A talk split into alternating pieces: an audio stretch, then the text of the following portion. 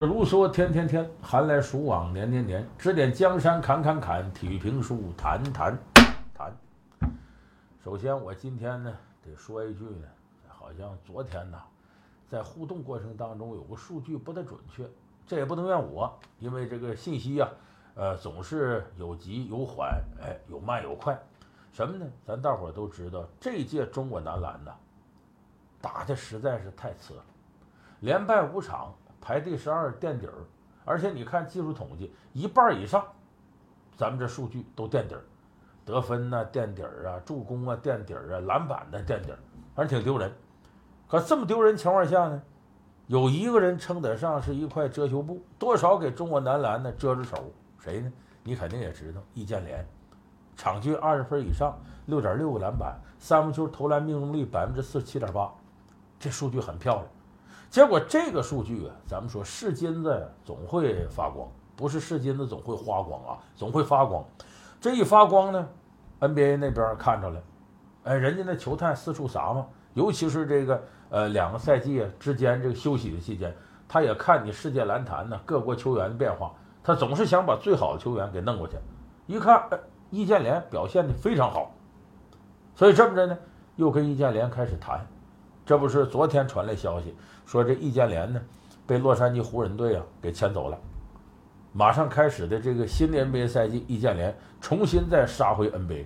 咱知道四年前易建联呢从 NBA 啊算是铩羽而回吧，因为那个时候易建联在 NBA 待了五年，没有打出什么名堂了。现在这个又隔了四年，NBA 又把他弄回去了。我昨天说哪个数据不准确呢？昨天互动的时候咱说呀，说是湖人呢。以这个老将合同跟他签的，什么是老将合同呢？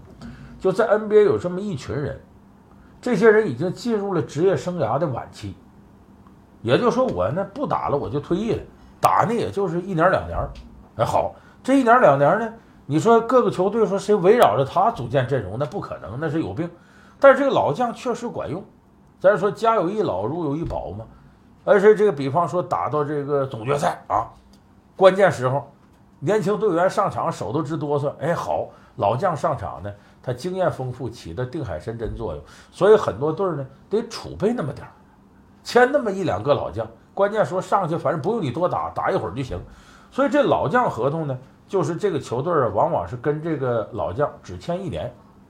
反正你这赛季打要挺好，下赛季可能你愿意打再签一年，反正一年一签，意思呢，你不能像人家像詹姆斯当打之年，或者像哪个新秀似的，我看好你可以赌一签签个十年八年五年六年，你这不行。有人说跟易建联签的是老将合同，一年给多少钱呢？一百一十四万美元，因为这个老将合同底儿就是一百一十四万美元。那么今天传来消息，这个数据不准确，湖人给易建联的绝不是一百一十四万的。这个底薪给多少呢？有传八百万的，有传五百万，还有传九百万。现在呢没有准确数据，但肯定比一百一十四万要高好几倍。为什么呢？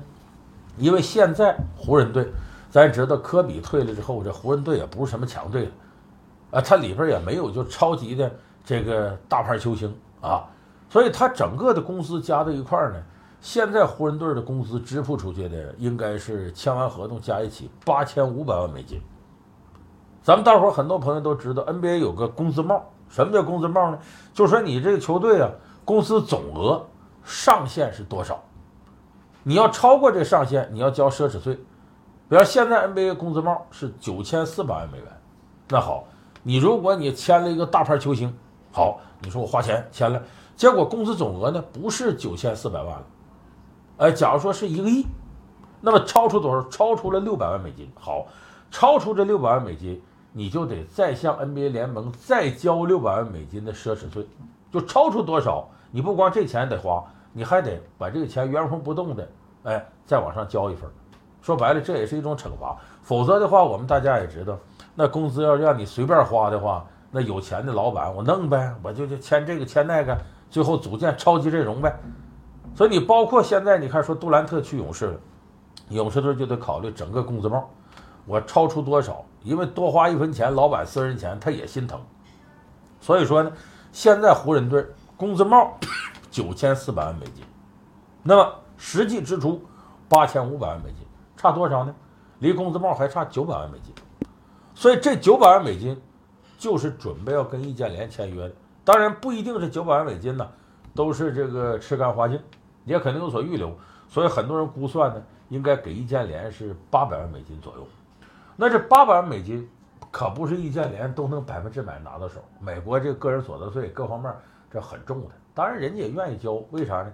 个人所得税重是重啊，交上去之后取之于民，用之于民呐。美国的各项福利呀，包括医保各方面也比较到位。你咱有的人为什么咱不愿意交税呢？税交上去花哪儿不知道了，咱社会福利不到位。所以关键不是交多少税，而在交完税这税怎么花的问题。所以他这八万美金呢一算呢，呃，税后啊也就能捞到四百多万美金。有人说那这 NBA 挣钱多，阿联奔那儿去了，真不是为了挣钱。为啥？你算算，到手的四百多万美金是人民币多少？现在汇率大概是六点六吧，你这乘去吧，四六二四，四六二四，也就是两千六七百万人民币。这两千六七百万人民币呀，易建联不去 NBA，在国内他也能挣着。现在广东给他的税后年薪就是两千万，你再加点其他广告这个那个的，没问题。而且这个赛季西杯赛季没开打呢，就已经有两支球队表示说：“阿联，你上我们这儿来吧。”给你税后三千万工资，也就是说，易建联即使不去 NBA，就在中国国内待着，他挣到三千万也也不是什么难事儿。所以阿联呢去这个 NBA 啊，绝对不是说我就为了挣钱。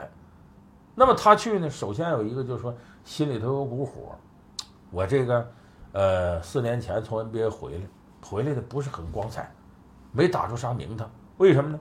咱们很多朋友都知道，这得九年前了。易建联去 NBA，当时是新秀位置呢，他排第六。他自己当时啊，并不想去密尔沃基雄鹿队，他嫌这地方小，影响力不够。结果密尔沃基雄鹿队呢，很希望把易建联弄来。为什么？弄到这儿之后，你中国人呢，尤其这有姚明在前面开道，这个在 NBA 影响中国人大了。他觊觎这块的华人市场，所以说白了，他把易建联弄的，这是拉郎配，等于。这两个人啊，你不情我不愿的弄到一块儿所以在密尔沃基他过得不是多痛快。说白了，他嫌这个球队呢不是太中意。球队一看我把你弄来了，你呀这心思不在这儿。说白了，早晚你得走啊。你早晚要走，我凭什么围绕着你建个阵容，或者给你做太大幅度的投入和培训呢？咱们现在很多公司里都是招了个人，老板一看素质不错，可一琢磨这个人呢。心思不在这公司，他嫌弃我们公司，那你说老板还肯在他身上有大投入吗？谁也不是傻子，哎，所以易建联呢，在密尔沃基雄鹿队没有得到很好的培养，第二年转会走了，然后之后 NBA 他走了几支球队，没有任何一支球队能围绕着他建阵容，他的数据也在逐年下降，所以这个易建联呢，在 NBA 打来打去没有找到什么成就感，就最后回来可以说灰头土脸就回来了。那作为一个当初可以说是姚明之后被称为下一个姚明冉冉升起和新星，最后在 NBA 这样混的还不如说这大志他们这些人呢。所以说这个易建联心里头憋股火，我得证明我自个儿。有哪个顶级的篮球运动员不想在 NBA 扬名立万呢？都想走一趟，这是。所以阿联第一个原因是这个，第二个就是他家在洛杉矶。他老婆孩子现在在洛杉矶，这个城市是他最熟悉的美国的城市，所以到那边去呢，能够跟老婆孩子团聚，这对他是有吸引力的。哎，所以这个尤其这两天这新闻闹的，阿联也琢磨呀，你这老婆孩子不在身边，你这万一这经纪人，你现在这经纪人可坏呀。所以易建联心里头也不托底，得我到那边我们夫妻团圆吧。因为一个男人如果过多的考虑自己事业、家庭生活就扔一边去了，这时间长保不齐出什么幺蛾子。因为咱都知道，这家有贤妻呀，男人不遭恶事；后院不起火，男的的事业才稳定。所以我说，出于几方面原因呢？易建联现在登陆 NBA 到湖人队去了。那么这个事情啊，我们从阿联的角度来讲呢，真替他感到高兴。因为易建联为什么湖人现在就能看上他？说当年他在那儿打那五年不怎么样，怎么现在湖人又看上他呢？这可不再是当初 NBA 球队找阿联那些原因了。当年阿联身体素质是挺好，很多球队看上说这孩子能跑能跳啊，先天的就长不远体型，大伙喜欢他。可是也有非常多的球队啊，是冲着背后这市场。哪个球队都想开拓中国市场。你就看这些年 NBA 球员在中国国内代言的运动品牌，你就说鞋吧，你打开电视台，你看网站，这个球星代言这个鞋，那球星代言那个鞋，市场非常火爆。而且每年 NBA 中国赛呢，票房什么的都很好，所以就说 NBA 呢也是希望呢，弄来你一个球星去开拓中国市场。姚明这不用说了，这是最成功的典范。所以当年很多球队要易建联呢，几乎评估报告上都有这一条，就他背后有庞大的中国市场，那是一个十三亿人的市场，恐怕是世界上最大的篮球市场。而这次湖人找易建联可不是这一理由了。当年说白了，你娘家有人，你娘家人多，你娘家有钱，很多人是冲这来的。现在要易建联，不是说你娘家怎么着，就是你漂亮，你厉害，你好看，你能勤俭持家，你能给我们家做贡献。现在就冲着易建联本人来的。那么说，阿联这些年他的进步体现在什么上？他已经不是当初那个青涩懵懂的 NBA 菜市市场上的菜鸟，他在球场上现在越来越成熟。这个成熟体现在多方面。你看，我记得是当年密尔沃基雄鹿队跟休斯顿火箭队打一场球，被称为中国德比，这边有阿联，这边有姚明。那场阿联打得非常出色，得了十九分九个篮板。当时呢，这个火箭队的弗朗西斯。就跟姚明说说你这兄弟真不错，说他简直啊，就是一个能跑能跳的，就跟黑人一样的黄种人。你看那会儿阿联的身体素质啊，空中起来要飞又隔人扣啊什么的，所以咱们国内有不少人吹捧阿联，都说太空翼、闪电翼，就说他事实上在美国人眼里看来呢，他简直不是黄种人，他就是能跑能跳的黑人，哎，这种感觉。可是当时阿联的篮球。球场上的意识什么水平？你发现阿联比较多的愿意中距离投篮，不怎么愿意往篮下攻。这个中距离投篮呢，投篮命中率是猫一天狗一天的，不是那么太有谱的。而且阿联当时在场上进攻和防守跑位啊，多多少少有那么点儿啊，显得慌乱，就不是很有经验，空有一身弹跳力气，有时候使的地方不是那么太对。你看很典型的，假如说阿联。在这个罚篮区那块拿到球，他最大的可能就是晃一下就起来投，基本就这个招数。假如说说你要是紧逼逼住他了，他运球，他还不会左手运，就左手往前运呢，只能运一步停下来再接着投。用右手呢，基本他个高啊，重心也高，运两下对方一断他就乱了。所以当时人家 NBA 这些老油子对付他是很有办法的。你不在顶湖那拿球吗？好。我就上去比你去，我比你你突破，我就不让你投，你一突破左边不行，右边我断你。所以这一下子当初防阿联，把阿联防的就六神无主。有人说那他现在就不这样吗？哎呀，你要是仔细看阿联现在打球，你发现那可不是了。顶湖一拿到球，阿联的视野开阔，现在他会传球，拿着球之后看有没有突破的、快下的、空切的，哎，他能起到一个就是五号位中锋的策应的能力。背对着也能打，正面也能打，然后他现在呢会左手运球了，往左边运几步都行，然后投篮都没问题。如果用右手呢，啪啪啪几下他也能突破篮下，能拱到篮下去。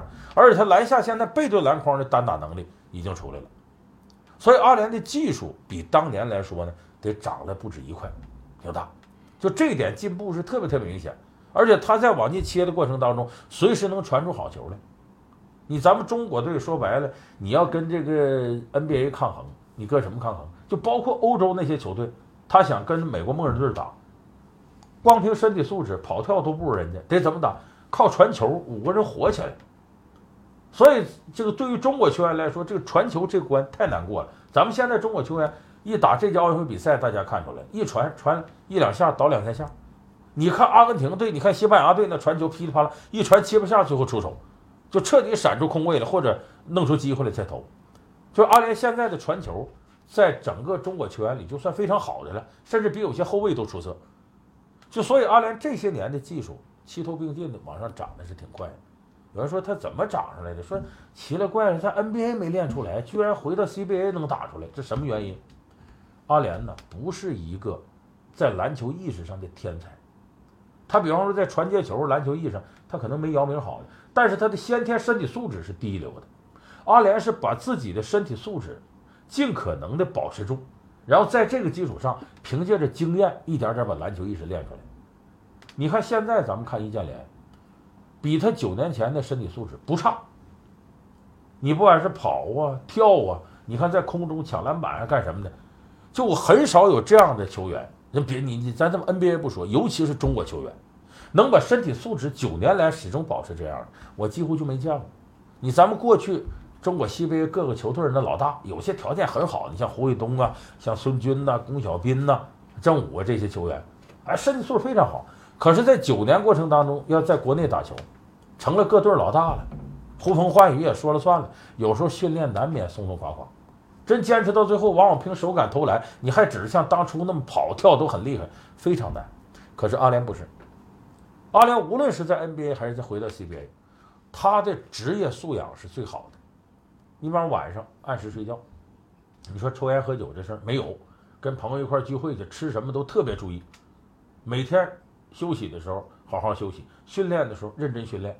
到了这个赛季休息的时候，绝不放松身体素质锻炼。你是跑步啊、深蹲呐，还是什么的？呃，理疗啊，他做的都很到位。就咱们现在国家队的这个外国的体能训练师都说，说你这中国球员都像易建联这样，中国篮球早上去了。龚鲁明也说过，说是有的球员就埋怨说中国国家队这管理不人性化，说人家都走训。什么叫走训呢？说白了，我这白天来这练，练到晚上差不多吃完饭。回家睡觉去，第二天再练，说这叫走训。说咱这可倒好，集训啊，这跟这个拘留所似的。练完了之后都给塞到这个训练局的天坛公寓里头，你就在这待着。早晨那个教练领队恨不吹哨，起床了，起床，都去吃饭干嘛？说觉得没权利，不自由。问题龚鲁明说这个事儿，你像人家那走训，你行吗？你说你晚上回家了，说我十点前准睡觉，到家一个电话打来，哥们儿撸俩串去吧，骑着出来喝酒去了。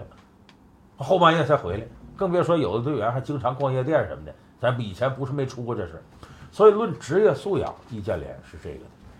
他之所以能把现在的身体保持的这么好，这跟他自己的职业素养比较高，这是分不开的。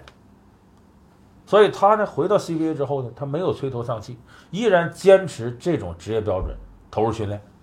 所以在国内赛场上打的时候呢。他随着年龄的增长，这人呢有开窍的时候。我说易建联绝不是一个在这个篮球智商上是天才，他称不上天才，他没有姚明好。但是呢，这几年打着打，他认真，他在场上琢磨。那咱们这人呢，总有早熟晚熟，有的人是神童，有的人大器晚成。就他打着打着，他有开窍的时候，经验积累多了，再加上自己身体能力完全能驾驭这些经验，所以阿联现在打球的水平比当年高出不止一块儿。就这个时候，他在场上应该说是一个懂得怎么打篮球、怎么传篮球、怎么进攻、怎么防守的这么一个球员。而且他原来打球的时候呢，这上边有太多老大哥，一个大志，一个姚明，怎么这轮不到他当领袖？他等于是站在姚明、站在大志身边，是个小弟。后来这长沙这亚锦赛带队夺冠了，他算彻底成为队里领袖。这次里约奥运会是他第一次以队里绝对核心的位置出现。包括伦敦奥运会，当时还有大志呢，所以他现在呢，已经到了能在一个队里挑大梁的程度。无奈就是咱们这队员实在不太争气，也给他帮不了太多的忙。所以你看着这样，我告诉大家，NBA 的球探绝对不是吃素的，人家眼里看得清清楚楚，一看你易建联现在水平够了，否则的话，人家不会轻易向你伸出橄榄枝，人家那八百万美金也不打水漂的。所以说，我们到现在应该说这个。我们要祝愿易建联登陆 NBA 之后啊，能够获得一个比较好的这个状态，然后让我们呢重新在 NBA 看到中国球员大展身威。咱们大家一起来祝福阿联。这今天呢，咱们说说易建联这事儿，我估计很多朋友非常关心。那么咱们再说回里约奥运会这赛场上啊，这个金银牌这个争夺，咱都知道这届奥运会呢，有些争金点呢，挺好的都给丢了。很意外就都输了，但是今天呢，咱们有一个惊喜，什么惊喜呢？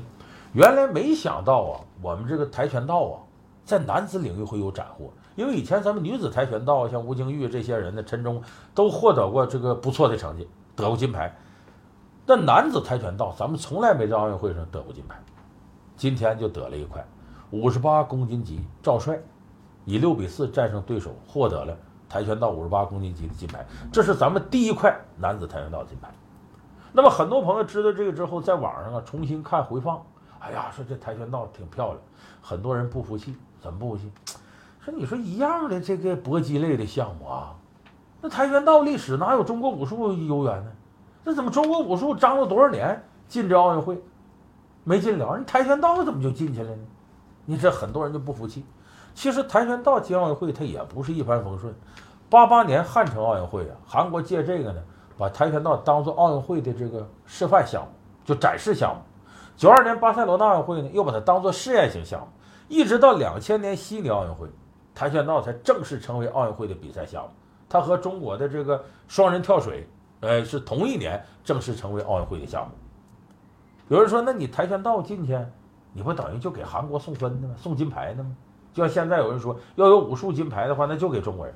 那不一样，跆拳道为什么能被立为奥运会正式项目呢？是因为那个时候跆拳道在世界上已经普及了，一个国际跆拳道联合会，一个世界跆拳道联合会，两个组织在各个国家开展跆拳道的教学、推广和普及。其他国家很多地方的水平已经达到了跟韩国同样的水平，所以这一点国际奥委会是看在心里的，知道看在眼里，心里都有这个。说好，你这跆拳道可以进来。那么跆拳道是怎么推广的呢？咱们武术要想进入奥运会，我倒觉得非常有必要借鉴一下跆拳道的这种做法。首先再说跆拳道呢，这个名字到现在为止呢，刚刚五六十年，没多长时间，是一九五五年前后啊，跆拳道才正式定名，就叫跆拳道。说它以前是什么呢？咱们都知道，这个朝鲜半岛啊，历史上长时间呢被日本人控制，当时呢，中日的文化呢。也对朝鲜半岛产生很大的影响。当初朝鲜本土呢，有一你像我们中国武术叫套路，他那练这个套路，他叫品势，然后接着技击有立技有擒技，就站立技术、地面技术都有，就已经形成很完备的一项技击术了。所以，一九五五年呢，开了一个大会，呃，韩国的各路武功高手，包括政府官员在一块投票，咱们定这项技击术叫什么？最终定名为跆拳道。跆拳道这仨字是崔洪熙发明的。跆是什么呢？就指用腿用脚。这为跆拳是什么呢？用拳，道呢？我们知道一种技击术，跆拳道意思以腿脚为主的一种技击术。这当时把这个定下来，而他这个呢，技击术跟其他的搏击术不一样。你一看都都是原创的。你看现在跆拳道比赛，你就知道，现在我们看到的奥运会跆拳道比赛和最原始的那种原生态跆拳道还不太一样，但大致的攻击方式是差不多的，就是基本上用腿。有力量、技术，而且直来直去。你看着招式并不多，可能就那么十多招、二十来招，但是招招见血，哎，真是管用。这他攻击线路都是直线。你看他练习的时候，用拳头打木板，用脚踢木板，是绝对讲究力量，就凌厉直接，没那些花架子。包括他在练套路的时候，也是直接为实战服务的。这和中国武术很多呀，练不好也练不坏的套路还不太一样。那么这个崔洪熙怎么把跆拳道？发扬光大了，在他支撑之下呢，这个韩国当时跆拳道轰轰烈烈展开了。那么这项技术呢，很快呢，也都传到了在政治上当时跟他对立的这个朝鲜，就是在朝鲜半岛上，这跆拳道开展开。这个崔洪熙本身呢，他在政治立场上一开始支持谁？支持朴正熙。朴正熙是谁呢？就现在韩国总统朴槿惠那女的他爸爸。在这些支持下，这朴正熙发动了军事政变，呃，最终是。成为韩国的这个独裁领袖，可是上来之后啊，他和崔洪熙俩人就开始不和，就执政纲领各方面都不一样，就这么的。后来崔洪熙在这个七十年代初呢，从这个韩国走了，把这个七十年代他成立的国际跆拳道联合会直接挪到加拿大去，挪到多伦多去了。在政治立场上，他和这朴正熙就分道扬镳了。那么接下来，崔洪熙和他建立的国际跆拳道联合会受谁资助呢？受朝鲜资助，当时金日成，后来金正日资助他们，而这个过程，据传闻呢，说包括他的跆拳道联盟的一些人，包括他儿子，都曾经接受过这个朝鲜的指使，说要刺杀韩国总统等等这个任务。反正这边你走了，朴正熙一看，不等于你个掌门人走了，我这就没有了。于是，在七十年代，一九七三年，又在汉城成立一个叫世界跆拳道联盟。你那不叫国际跆拳道联盟，我这世界跆拳道联盟。然后这个联盟的当时的总裁呢，金云龙，就后来在韩国零几年给抓起来了。原来是韩国奥委会的主席，金云龙就当这掌门。那么这个在汉城成立这个新的世界跆拳道联盟，开始着手推广这个，要向世界范围之内推介跆拳道，他下的功夫是非常大的。什么呢？包括韩国政府出钱，把这个跆拳道呢在亚洲各个国家先普及，去表演去。我记得当时一九八九年的时候来到北京，给北京这边这个很多人展示，然后出资在北京建立跆拳道馆，然后主动派教练到海外呢教你跆拳道，把你教会了，然后呢你自己国家搞跆拳道比赛，咱们交流，培养了一大批跆拳道的好手，而且推广了跆拳道的这种方式，比方说你系着一个白色的带子，表示你是初学者，没什么功夫的。然后一点点黄色呀、绿色，到最高入段的时候是黑色，就跟国际上什么空手道黑带呀、什么柔术黑带和那个差不多。它成了一个等级。那么能参加国际比赛的选手，至少得是入段的选手，黑带选手。你像一段到三段，这是初段选手；四段到六段是高段；七段到九段呢，只授予这行业呀德高望重的、有贡献的人。所以它形成了这么一种啊授予段位的体系，这样跆拳道在国际上算是扎扎实实的立住了。所以从这点来讲呢，我倒觉得对我们这个中国武术啊，它的推广应该有一定启迪。就是你看人家跆拳道的推广呢，他为了能够进入奥运会，他干了件什么事儿？特别直接，就把原来传统跆拳道的一些枝枝蔓蔓能砍就砍。我要形成一个什么积极项目呢？就是大家一眼就能看明白，知道谁得分谁没得分，判罚特别好操作，就是一看能看明白，知道你这是怎么回事儿，就不那么复杂。你像咱们说中国武术说进入奥运会，有人说咱套路先进去，咱们国内这套路评判大家都知道，什么打出力量、精气神儿，啥叫精气神儿？你一五一十给我搁规则，有明确判分，你让外行一看说他有精气神儿，这个能做到吗？太难做到。所以咱们国内武术套路的评判过程当中，有时候跟体操、跳水这些打分项目都差不多，里头有很多黑幕，这个像那个，那个像那背后的事儿。所以像这种东西，你要如果再拿到奥运会上，不管用了，而且你这武术套路再怎么好，你都有体操了，还有你这个吗？就这套路一打，越打越像体操。我不说现在武术运动员个子越来越小，为啥？翻跟头容易，就跟体操运动员似的，个子越小越好掌控。所以说，中国武术套路想进入奥运会，那太困难了。要想进入奥运会，就得像跆拳道这样把积极对抗带进来。这个对抗得什么？有清晰的判罚规则。跆拳道就是为这个舍弃掉了自己好多传统的东西。要我说，有的时候你说民族的走向世界的是个痛苦过程，为啥？削足适履，你得按照人家那个规则来，让人一看能看明白。那中国武术要想在竞技这块真走向世界，太难形成统一规则了。你比方说这个，呃，你不能把人打坏了吧，对不对？所以一般都得戴上拳套。那戴上拳套毛病出来了，你这鹰爪功，我想抓拿撕拉怎么体现？我太极拳这个蓬捋挤按、肘略踩靠。年年沾随，怎么通过执掌体现？你更别说八卦掌啊，什么这些，反正执掌的技术，六大锤、八大招、八一拳都体现不出来一个拳头。再一个武术，那可不光是打拳呐，他拳脚、气节、暗器这三大门的，你说你那两样一下就弄没了，只能是拳脚这些东西。你刀兵对抗，人家不干的这，所以说这个过程非常痛苦。再一个，中国武术现在本身呢里头比较混乱，你说谁能代表中国武术？太极呀，地躺啊，六合呀，形意啊，通背呀，八卦呀，这各家都说各家好。有人说这太极十年不出门，形意一拳打死人。有说唯有太极安天下，无有八极定乾坤，八极加披挂谁也害怕。各门都说各门好，谁代表上去？这要谁不要谁？这个道理啊，有的说这是种幸福，但也是烦恼。就像咱们这个食品这方面，烹饪技术申请非物质文化遗产，第一届咱没整上。居然法国大餐呢，什么土耳其餐、墨西哥餐都干上了，为什么他上去了？不是说不是你中国烹饪技术不好，中国烹饪技术世界第一，是全世界都公认的。问题是哪个能代表你的烹饪技术呢？你是京川鲁粤东北菜啊，不好找，你找不出这个尖儿来。结果人家法国大餐很简单，我就这一套东西啊，盛大节日的时候吃，你看好高大上，味道也不错，上去了。中国武术也面临这个事儿，你说哪一项东西代表武术能进入奥运会？不好说。而且武术博大精深，哪个门类更适合奥运规则？适合这规则，我们怎么砍怎么削，特别特别困难。它不像跆拳道，诞生的时间不长，本身的东西就窄，没有中国武术那么博大精深，很容易嘁哩咔嚓形成了一个非常集中的东西，好进。而且中国武术要想真正的走向世界，你不能关起门来自个儿吹自个儿，俺老祖宗厉害，俺师爷怎么的，这不行。走向世界，主动的传授人家，然后在各个地方搞这武术比赛。现在这个中国武院呢是准备跟孔子学院搭上钩，在世界范围推武术，但是这一点上跟韩国推跆拳道那差多了。韩国的跆拳道是什么呢？它背后有三星、现代这些大集团，不仅是国家行为，还是企业行为、商业行为，它有钱支撑着，所以它做起事情来非常非常的系统。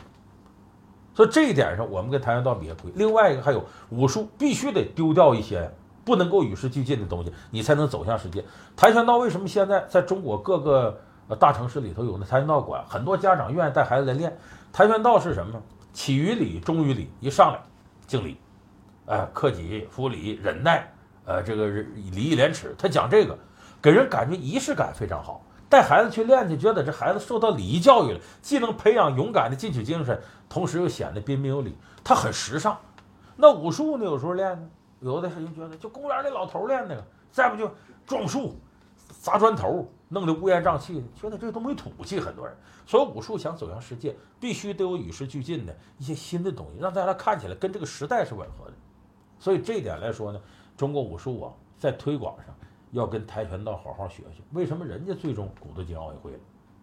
所以这一点呢，咱们用两句诗词来收吧，那就是大家不要抱怨，还是脚踏实地做好工作。牢骚太盛防肠断，风物长宜放眼量。好，今天这半小时体育评书啊，呃，就说到这儿。那个还是像往天一样得感谢呀，各位呢，到我们大唐雷音寺微信公众号上啊，呃，给打赏看我们的东西。这两天呢，我非常高兴的告诉大家呢。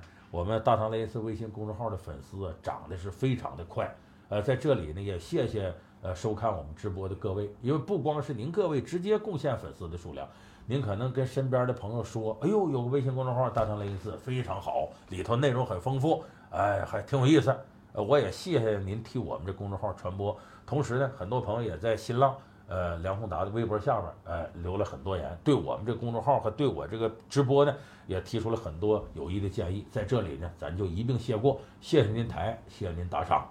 那么接下来呢，我们还进入一个半小时的这个互动时间。今天告诉大家个消息，经过两天的休养生息啊，我们的长腿美女紫檀，精神上焕然一新啊，身体上倍儿棒，吃嘛嘛香。刚才在外面我看吃饭吃的很香。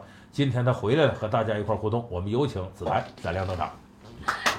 谢谢梁老师。哟，哎呦，您今天穿这真新鲜的这颜色。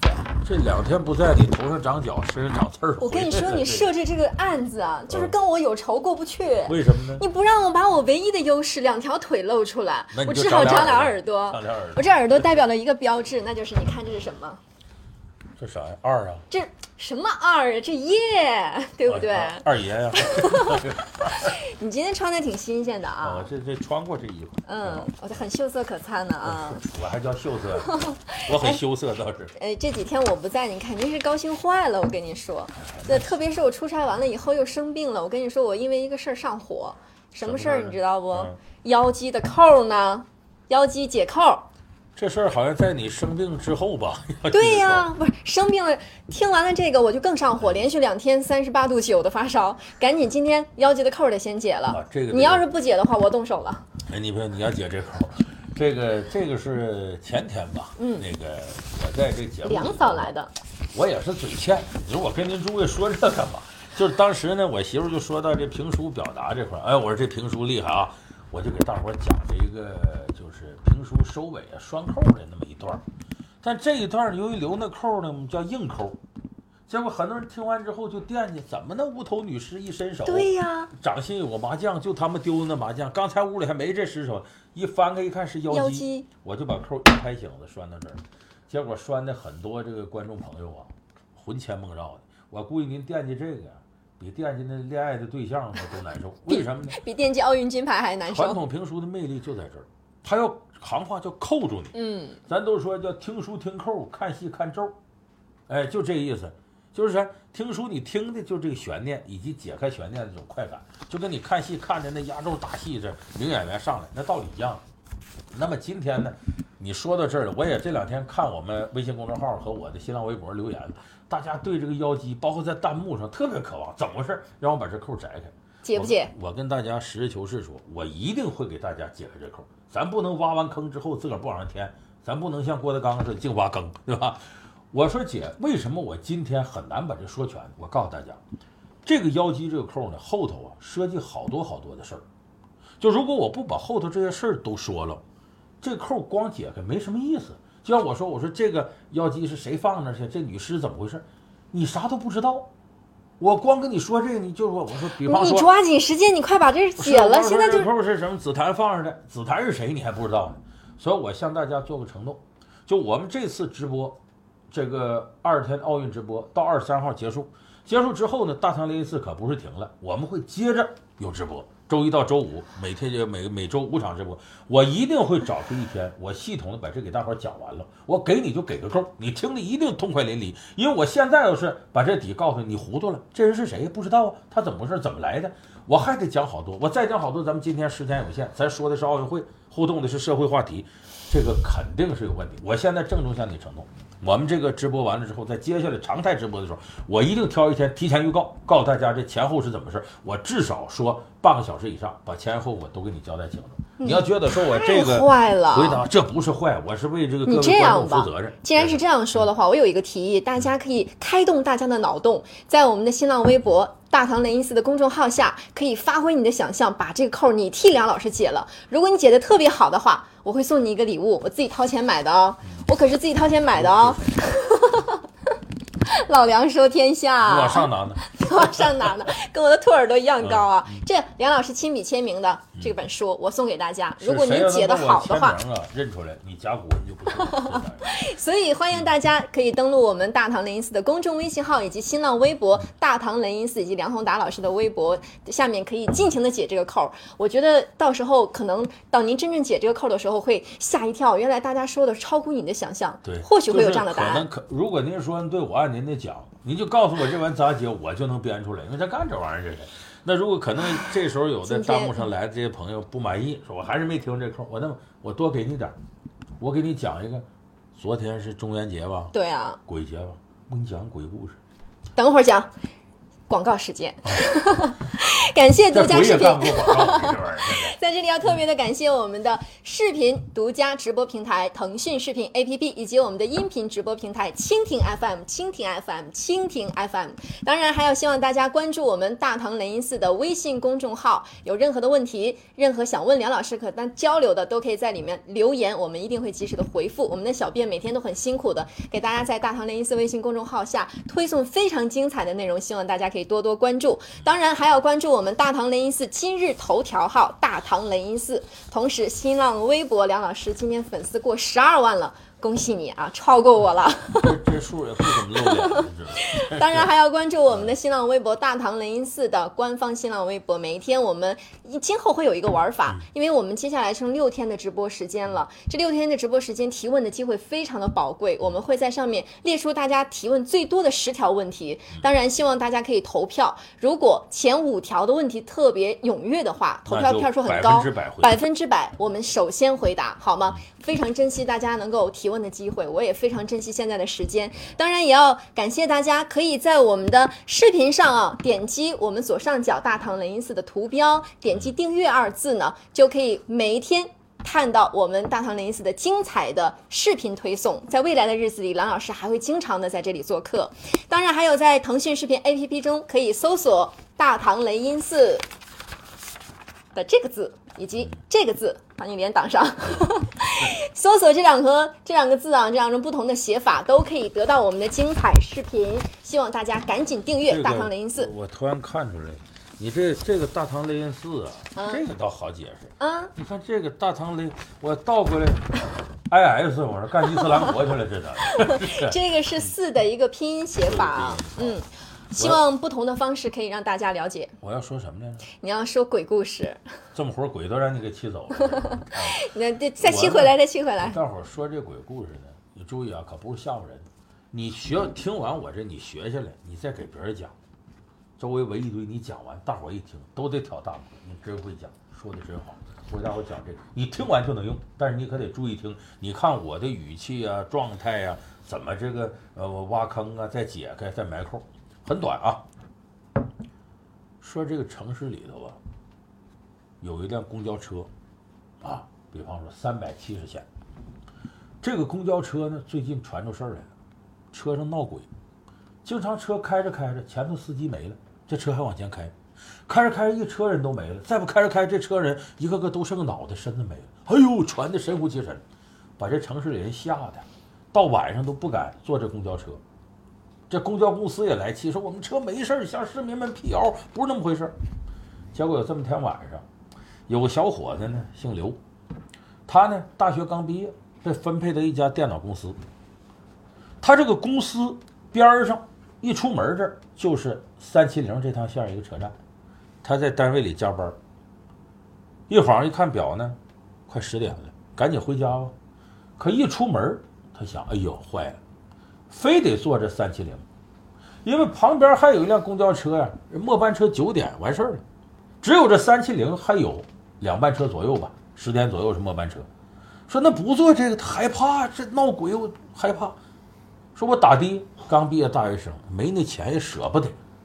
这时候他站在车站就犹豫，我坐不坐？哎，忽悠忽悠忽悠，那边三七零车开过来，开到跟前，他一看呢，这售票员赶上啊，靠边靠边靠边啊，新上车的这玩意儿买票怎么的？一瞅车上都有三四十人，那坐着坐满，站着还得有十来号。说这上哪能闹鬼去？上去没事。上车之后，运气不错，他得坐五站地左右。刚坐了一站就站着，有人站起下车给他让个座，挺好，他捞个座坐那儿。你别忘了，这姓刘这小伙子呢，加班加到九点多钟也困了，坐一会儿之后呢，这小风一吹呀，打瞌睡，低头就睡着了，也不知道过多长时间，就觉得这贼风一吹，哎呀，醒了，醒了，一睁眼睛，把他吓坏了，怎么事？车上一个人都没有。有人说一个人没有，是不是到站了？不是，这车还往前开呢，往前开，他再往前一看，没有司机，没司机，车还慢慢慢慢往前开。当时他这个人整个跟调兵叫似的，完了，闹鬼了，我死定了，整个人都不会动了。正在这个时候，就听到车窗外有人喊：“你赶紧下来，车都坏了，不下推车，睡什么觉呢？” 原来是车坏了，大伙都在车底下推车。你看这个，好冷啊！我给大伙讲是什么？我前头铺的越瓷实啊，说的越吓人，你越能尽快的进入到我的语境这当中。哪是什么鬼故这事底？不是鬼故事。我过去我给大伙儿讲这故事，我什么时候使的？这是个笑话。原来我做杂志的时候呢，不是经常组织大家到郊外去玩嘛？比方说我们住的酒店里，大伙儿都有这个习惯，到最大那屋到晚上了，进这屋里来把灯关了，听大伙儿轮流讲鬼故事。那会儿大伙儿都爱听我讲，可是我知道这鬼故事讲完呢，供你想你琢磨，有时候回自个儿房间不敢睡觉了，我这哪行呢？这不利于安定团结，所以我把前面鬼故事再讲差不多了，我也讲两个，然后我底用这个。大家听完以后，本来挺紧张，一听着，哎呦，原来车坏了，一乐，紧张的神经放松，回去之后不受影响，这才符合咱们社会主义核心价值观。咱不能吓唬人。再说鬼那是迷信，根本没有的。咱搁这个破除迷信，您听着要满意啊，您可以回过头再回看我们今天这个互动时间。大唐雷音寺的互动，然后呢，你在这段把这个学下去，你给朋友讲，你准能使得上。大家是满意还是满意还是满意啊？满意，你自给自己聊，我倒是挺满意的，所以给你了，打赏，打赏，打赏。还是那一块钱？什么叫还天都一样。其他的一块钱都在这摆着呢，这是我新挣的。写着紫檀呢。这哪敢呢？这是人民币啊，货真价实，您可以花去啊。我觉得还剩六天了，我很珍惜，所以还剩每一五天，还剩五天了天对对对倒数第六天。所以说，嗯，在其中我还会出差，这是个大利好消息。中间还会有一位神秘嘉宾来到我们的这现场跟梁老师搭档，所以我很珍惜的这剩下的五天，希望出差？我也很忙，也有别的节目，好不好？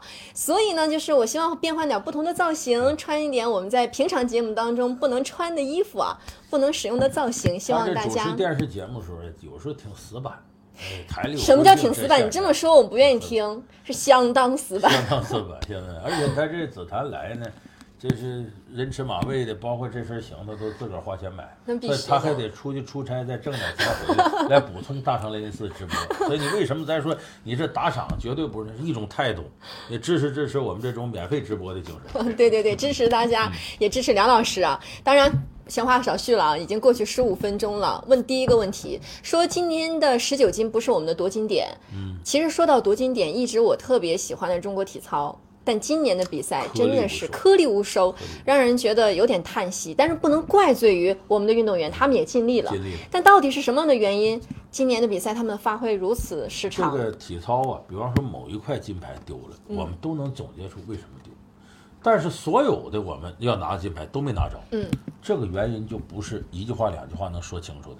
咱要把它系统理一理呢。头一个，现在体操队谁是领军人物？你能说出来吗？好像没有特别的关心。唯一一个老队员张成龙参加过上届伦敦奥运会，剩下咱们以前一说体操，李小鹏，啊，这个杨威，什么邢傲伟、陈一冰，能说出一堆来，什么周凯，你到现在你看还有谁了？就那一波队员经历了北京零八奥运会辉煌那波队员。昨天我给大伙儿说，这什么叫做东道主红利？就是我们大运会东道主那下大力气的挖，把竞技搞上去。那么这一届搞上去，隔了四年，当初培养的年轻人正进入黄金时期，所以下届奥运会往往是和你东道主这届奥运会形成一个互动，这叫东道主红利。可是再过四年，一波队员的周期过去了，都退了，你往往当初使多大劲，后边可能留有多大坑。所以今年里约奥运会是中国奥运会这些健儿从零八年以后留下的一个坑。所以这就张成龙一个队员，老队员，剩下的没有经验。这个没经验呢，咱们有队员不服气啊，我这技术不比他们差，为什么你技术不比他们差，你没得着金牌呢？在体育比赛里头，技术只是其中一个考量因素，心理、经验这些都是非常重要的。就像我们经常说打球，打到最后巅峰的时候，技术不重要了，你能上来，你技术他技术都差不多，最后就是打心理、打经验。就是我们在心理承受能力和经验层面远不如我们的对手。你看美国那拜尔斯那黑人女孩，那在场上多淡定，还有日本那个内村航平全能王，那表现的多好。咱们队员一到场上慌乱，当然我们说裁判因素压你分是一个原因，但是你人在这个时候把所有的怨气都指着裁判，不仅是不正确的一种方式，还容易把自己心思扰乱。你像你前面骂裁判说裁判不公道，等到后边队员上场没等做动作，哎呀裁判得黑我，你这么想你能发挥好吗？所以这个东西就跟传染病似的。会给全队带来非常不利的影响，所以咱们现在不光是技不如人，心理啊、抗压能力各方面，跟日本队、跟美国队现在非常成熟的这些队伍差的很大。而且这个东西，我们说奥运周期绝对不是咱们在这儿马后炮。今天你看这个孔令辉，他这不是女队儿，呃，都是三比零赢的嘛。嗯，记者问他说：“看来接下来四年以后，二零二零年东京奥运会你们也不错。”孔令辉说：“那可不是。”他说：“东京奥运会日本女队绝对不可小看。”为啥？现在已日本经有苗头。现在他这些，你像伊藤美诚啊，像石川佳纯了，对，再过四年正是好时候。对，可是中国队呢，丁宁啊、刘诗雯、李晓霞他的年龄再过四年，最起码不在巅峰期了，就很可能这仨人四年之后东京奥运会谁都来不了了。那好，现在中国队后一辈里头有领军人物吗？没培养出来。可是人家石川佳纯、伊藤美诚再过些年，四年以后完全成熟了，经过这届历练。所以到时候打日本女队一定不好打。你看，这是运动员的思维。这东京奥运会，大家一定会特别的期待，无论是出于什么情节，肯定不能输，但是也别给咱们奥运运动员那么大的压力。说到体操是有这样的问题，但您也别光老吐槽啊，说说解决的方式啊。这种方法现在什么？就是国际体操联合会的主席针对中国体操说出一番令我们很吃惊的话。什么话？他说：“你中国体操啊，运动员比起来毫无艺术感，没有美感。这就？是看来你们的压力也非常大，把体操就单纯变成一种技术展示。这是国际体操联合会主席指出来的。其实这一点，何止是体操项目，我们好多项目都存在这问题。你记不记得我们以前体操界有个大腕儿叫霍尔金娜？嗯，俄罗斯大美女，那真漂亮。她一上场，这个裁判的印象分就高。为什么高？高挑美女，身材什么长相都好，而且很有艺术气质。裁判先天就向着她。那我们那小孩儿上来貌取人你看呢，咱甭说年龄啊，造不造假啊，好像特别娇小。一个个儿咱说点过吗？跟小鸡崽儿似的在场上。他做那动作，说白了，你看着拧着，这么这那个，技巧是没问题，不忍心美感差。霍尔金娜大高个，咱都说高个做体操比矮个儿得难多少倍，所以人家把动作做完了。我要是裁判，我也愿意打霍尔金娜高分。这一点其实在中国来说呢，训练体制造成的，咱们运动员的文化素质普遍不高，而且在比较高压的集训条件之下，还哪有心思考虑艺术美不美？做那几个动作，反正都平常练熟的，你看着动作很欢快，你再看脸上，那跟多少人欠的多少吊钱似的。压力大，压力大的时候，人很难产生美感。而且这一点呢，我们可以把它扩展到更加需要艺术表现力的项目，比方说咱们这个花样滑冰，比方说咱们的艺术体操，比方说咱们的花样游泳。花样滑冰原来是最明显的，中国出了很多名将，你像双人滑的申雪、赵宏博，呃，单人的这以前出了很多那个高水平运动员，在国际赛场上普遍认为中国人的难度是这个的，对，就技术难度是这个的，可是美感就差很多。因为我们带着任务上去的。你像俄罗斯，包括这个欧洲一些国家，你像现在冰王子普鲁申科呀，什么以前那些高手，他本身从小我们就得承认，他跟中国运动员比，他的艺术熏陶比我们要好得多。中国运动员打小拔上的，不用说家庭出身，说可能教育不够，你就是后天来到这个国家体育总局训练局，谁管你艺术不艺术？谁给你做艺术熏陶？你底下戴上耳机听听，也无非是周杰伦、EXO，再听听这些人的流行歌曲。欧洲的运动员从开始小的时候这个训练过程当中，包括培养过程当中，他就跟你后来这个艺术是一脉相承的。可能人家很小时候，柴可夫斯基、李斯特这些人乐曲都上来了。到赛场上，他也是这些东西，艺术熏陶是一以贯之的。我们运动员在文化和艺术这方面，确实照欧美运动员差一截，因为这和出身、经济条件、训练体制都有关系。所以运动员，尤其体操，在训练当中他感受不到什么乐趣，他唯一乐趣就是拿金牌。所以你这样情况下，让他产生艺术的美感，产生那种体操驾轻就熟啊，那种行云流水一般的感觉，他是非常非常困难。所以我说，体操我们现在是从内到外。都需要对眼下的训练思路进行反思。可是呢，如果我们体育总局体操中心还坚持原来的方式，用原来的教练，这个想打破是太难了。所以我想，最好东京奥运会的时候，咱们彻底换过血，换一种玩法。这个换一种玩法，每个运动员在场上压力都大。但说到压力更大的，我的男神埃蒙斯。埃蒙斯这次好像，我觉得他的压力真的应该说是比谁都大。从零四年雅典奥运会的我就在看他最后一枪失利，这种噩梦竟然能够重演。是没打到靶上，打别人靶上，他是二号靶，他打三号靶上，结果最后一枪就假如说我们的贾占波哪怕打十点九环，打到满了都赢不了，他只需要打个八环对就行了。对，结果打脱靶了，让给贾占波。完零八年呢又这情况，就是本来他打到。七点几环就可以，七点六好像是。就他最后打了四点四点四，成绩差的都不行了。伦敦奥运会还好一点，得了个铜牌。这次里约奥运会他一样参加比赛了，但是这届呢得了好像是第十八，就是干脆没被淘汰了。为啥呢？第十五好像。他这利兹和沃兹两个比赛，他沃兹打了满环，打了四百环，但是利兹不断的失误，不断的失误，最后呢？落到第十八，你说说这是为什么呢？一个世界排名第一的选手，屡屡在奥运会关键时刻失利。你得看他，他也拿过金牌，他不是说就到现在为止就拿块铜牌。拿过沃沃兹的金牌，就是世界比赛他斩金夺银多了去了。这个奥运会比赛有可能一到这个赛场上啊，他跟平常的专项比赛不一样。你像在这个巴西，呃，原来在北京奥运会的时候呢，射击项目呢是旁边要鸦雀无声，让运动员集中精力射击。巴西观众不管的，谁给你鸦雀无声？你这正瞄准，正要射他那边，OK，咣当，一哆嗦，可能就完了。所以这届奥运会对运动员场外的抗压能力提的非常高。就平常你训练条件越好，可能这时候受影响就越大。咱们这个国内也做了这方面预防。你像杜丽、庞伟他们训练的时候呢，在咱们这个这个北京西边这个射击中心训练的时候，我去看过，就现场呢。呃，教练员和其他队员都在那起哄哦，给他一大哄哦。完有时候还敲盆儿啊，拿饭盆敲。但是你想，他再怎么敲，运动员心里有数，这是我队友给我制造的麻烦。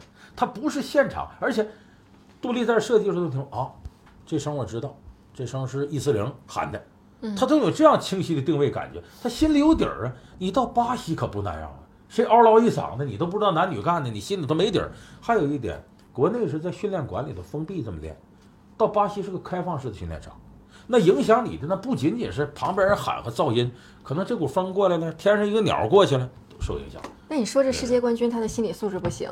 才屡屡拿不到金牌。他他不是这届赛制本身变化变化也特别的大，也比较大。其实我更关注的是埃蒙斯，我得知在一二年之前得了癌症，甲状腺癌。还有一位选手，今年的奥运选手，他得了冠军，这是可喜可贺的，叫圣地亚哥兰赫。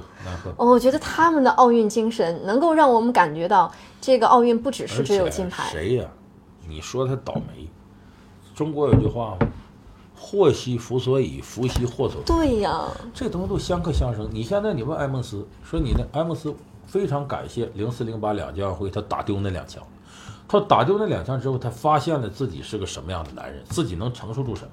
就是这个东西的宝贵程度对他来说，当然你可以说他是阿 Q 精神，事情已经这样了。但是我相信他说的心里话，为什么？因为他倒霉。他认识了他现在的夫人，老婆，呃，捷克的卡特琳娜，对，这两个人我在体育评书里说过，亲泽之合，在这个北京奥运会上还要了咱们北京的非物质文化遗产哈市风筝，结果咱们哈市风筝掌门这老头啊，给了女的一个风筝，没给那男的，意思我这小本生意我送不起都给，结果这男的倒霉了，女的得冠军了，这 很有意思。就后来这个埃蒙斯也说，我在这时候遇到我老婆了，现在为止已经有三个孩子了，你说你还生？呃，够了够了，不再生了，指标也够了，就他已经觉得人生是很圆满的。我觉得这种心态是特别好的，而且是一个奥运冠军，他拿不到自己最梦寐以求的金牌，还能够平复的。再一个，我们跟他们不一样，人家是在家里训练了之后呢，来了，我胜固欣然，拜一喜事。确实他也没有说绝对把这当回事。我们不行，拿了牌之后给多少钱呢？那整个命运就是大逆袭、大逆转。一旦得不着金牌，那完了，世界末日到了。咱在家里训练就奔出去赢人家。说白了，那跟奖金呐、名利都挂钩了，所以咱丢了金牌之后，你看一个个痛苦的，哎呀，没法干了。所以这一点，咱也得跟老外好好学学，好好学学。我觉得我们要正视真正，又来我们的帅哥，你好像比昨天瘦了。什么时候可以跟梁老师柔道？衣服瘦了，什么时候给梁老师柔道来一个，是吧？好嘞，好嘞，行了，谢谢。满杯酒，半杯茶，倒多了不好拿。嗯，所以接下来我们还有时间进行弹幕问题的回答。希望我们的好朋友们可以在你的问题前面标注出你所在的地区以及你的年龄段，是八零后、九零后还是零零后？梁老师会在这里知无不言。言无不尽。好的，有则改之，无则加勉。好的，好的。来，先来看看我们在微博留言下的一个大家很关心的问题啊。这个人他刷屏好几天，我认为稍微优先问一下，这也是一类人群的普遍问题，说盲人就业很难，以及找媳妇儿都很难的问题。在上世纪七十年代，国家推行了盲人推拿就业，很快被社会接受了。而现在科技发达了，可以说盲人能做的事儿也很多，但一直无法让大众所认可。加上由于目前按摩市场混乱，也处于饱和的状态，盲人的就业是越来越难。想请梁老师来谈一谈这方面的问题，以及影响到盲人娶媳妇儿难的问题。这个，咱们先说说盲人就业的。当然，盲人里头有很多人呢，有特殊的才艺。这我们要说了一句臭了大街的话了，就上帝给你关上一扇门，就给你打上一扇窗。你看呢，咱们咱们两个人共同熟悉的好朋友，我那您徒弟阳光盲人，可是他对声音的敏感。你无法想象他为什么学我学那么？他不光学我，他学谁都像。就他对声音的敏感度，他看不见的时候，这是代偿作用。我跟别人开玩笑，我说我眼睛也不好，可是我在家里就有一项功能，我媳妇特佩服我。就我们家呢，这个在客厅在这边，这个卧室在这头，手机响了，我媳妇是听不见他卧室手机响，可是我的手机在卧室，哪怕微信来了，那叮当一声我都能听见。我媳妇说说你真神奇，我说不神奇，我眼神不好，耳朵就灵敏。就这人，他这个术语叫代偿作用，就给你一种补偿。那么很多盲人呢，你注意看，他盲人按摩，为什么我有时候也去接受盲人按摩？盲人虽然是看不见，他的手感往往非常好，他完全凭借手感知你的脉络啊、肌肉啊什么走向。在盲人看不见有什么好处？你他把你按的呲牙咧嘴的，他也看不见，只要你不喊出来。所以他有时候呢下手的手劲儿大，我们叫吃劲儿。一吃劲儿呢，可能你这个经络呀，由此就被他给按的就松开了，这挺好。所以我说，这个盲人呢，用他自己这种优势来就业呢，包括咱们国家那种提倡。你说现在呢，说按摩市场混乱，那这是说白了，呃，咱们管理的问题。我倒觉得是政府应该有一件事比较积极做出来，就咱们现在政府要求呢，呃，用员工啊，这五险一金都得给上，就劳动合同法这块管的很严，查的也很严。那么我们现在政府有一个优惠政策呢，如果你一个企业解决了一个残疾人就业。那么相应对你的税收和各方面就有优惠，有优惠，有优惠。就说你现在很多有社会福利加工厂嘛，他为什么他的技术不领先，他也能活下去？哎，也有盈利，就是用了很多呀。这个残障人士这方面国家是给补贴的，在税上方面不光少让你税，还多给你补贴。所以我是觉得这个政策要推行下去，而且它需要我们社会一些有识之士。咱们现在有很多人献爱心，把钱捐给这个，捐给那个。我倒觉得不如把这钱弄出之后呢，集中起来。办一些和就业有关的工厂啊、学校啊之类的，然后这方面国家还有相应补贴政策，关键得有人干，得有人组织。嗯，咱们一说献爱心，有的人觉得我捐钱，我说骑个破自行车多老远上灾区，不用他干，你把这钱捐出，找一个我们信任的人或者机构来干这个事儿就解决了。所以现在不是说中国的这个残疾人呢就业什么就都困难，就国家有的很多现行的政策，下边的政府机关没有执行好，而且社会上我们大家对这个慈善的认知呢还有不足，有的觉得交给了钱就拉倒了，还有觉得这一阵出了个事儿我就呃善心大发，这是没事儿了就无所谓，啥也不管了。就是我们现在民间的慈善公益事业的开展还不完善，政府给民间慈善公益事业的开展呢提供的帮助还不够多。你像在西方，我们说 NGO 组织有好多，他完全承担了这个慈善，政府只是一个引导。在中国来看呢，主导慈善的是政府，这一点来说就不是很正常。我告诉大家为什么不正常呢？慈善是什么呢？发自内心的一种无偿的公益行为。那么我们现在政府搞慈善，什么人来干呢？多数是民政厅、地方民政局来干。那民政厅工作人员是拿工资的，搞慈善拿工资，这合理吗？所以这一点就跟慈善的主旨有很大程度的违背。所以我们包括现在去年推出的慈善法，我从头看到尾，我觉得步子迈的还是不够大，有很多缺憾。应该尤其是对这个民间 NGO 组织，在这个慈善这方面规定还太过严苛，包括挂靠单位呀、登记呀、呃政府管理这块儿，它的门槛儿比较高，限制还比较多。对。因为可能我们是出于呢，就是怕有的这个民间机构借助这个泥沙俱下、鱼龙混杂，再搞些洗钱的事儿，还有时候怕这个呃我们另类的一些意识形态对社会有所侵袭，这都是政府的一些考量。但是我认为这些考量的重要性大不过慈善两个字。中国的弱势群体需要大家帮助。一个社会是否进步，一个国家是否发达，不在于你给强势群体提供了多少方便，他们发展多好，而在于任何一个弱势群体都没有被社会抛弃，都能够得到大众的关爱。所以这一点是衡量政府工作成绩一个特别重要标准。所以我是觉得现有的政策应该坚定不移地往下推，应该有政府部门真抓实干落实，应该给社会慈善机构更大的空间来执行这些事情。就这是我回答头一个。第二个关于这个。说盲人婚姻的娶媳妇儿很难，我知道阳光到现在也没找到女朋友。嗯，我们这有一个数据啊，就说这个残障人士和残障人士结婚，他们这个婚姻的成功率，指着结婚十年以后还没有离，指这个成功率是百分之七十九，有统计数字。但是残障人士和非残障人士，嗯，就和我们说说正常人结婚，这个婚后十年离婚率到了多少？就是还能继续呃走到这个婚姻里在里边的，百分之四十都不到，百分之三十几。这意味着什么？就是你看我们这生活当中，我举咱就拿运动员举例子吧。原来这个中国男排，呃，有个主力队员叫汤淼；中国女排有个主力队员叫周苏红。这个汤淼、周苏红俩人是姐弟恋，很好。结果汤淼在训练当中出现意外，就高位截瘫了。这个周苏红啊，真了不起，不离不弃的，跟汤淼在一块伺候他六年，到最后俩人离是什么原因？汤淼的父亲母亲不忍心了，这孩子太好了。不能让我们家孩子出点事拖累你一辈子，你们离了吧，在他父母倡导下离，就是你得追求你的幸福生活。就是我们说一个残障人士和一个非残障人士的婚姻，开始时候可能因为爱心呐、感情啊走到一块儿，但是过日子是个天长地久的事儿，时间太长了，两个人之间的不对等的时候，容易产生一些这样那样摩擦。我一说这个，可能有的朋友说：“哎，老梁，你说王宝强时候就说门当户对又什么的，我看有感情怎么怎么的，咱们别站着说话不嫌腰疼。这日子要轮到你身上，你怎么办？”所以我说呢，就是我曾经跟那个民政部门，呃，我们在一块研讨这事情的时候，就是民政部门呐，慈善机构应该下大力气干件什么事呢？怎么样组织残障人士之间的婚姻？就是俩人是一齐平的，共同应对一些生活中的困难。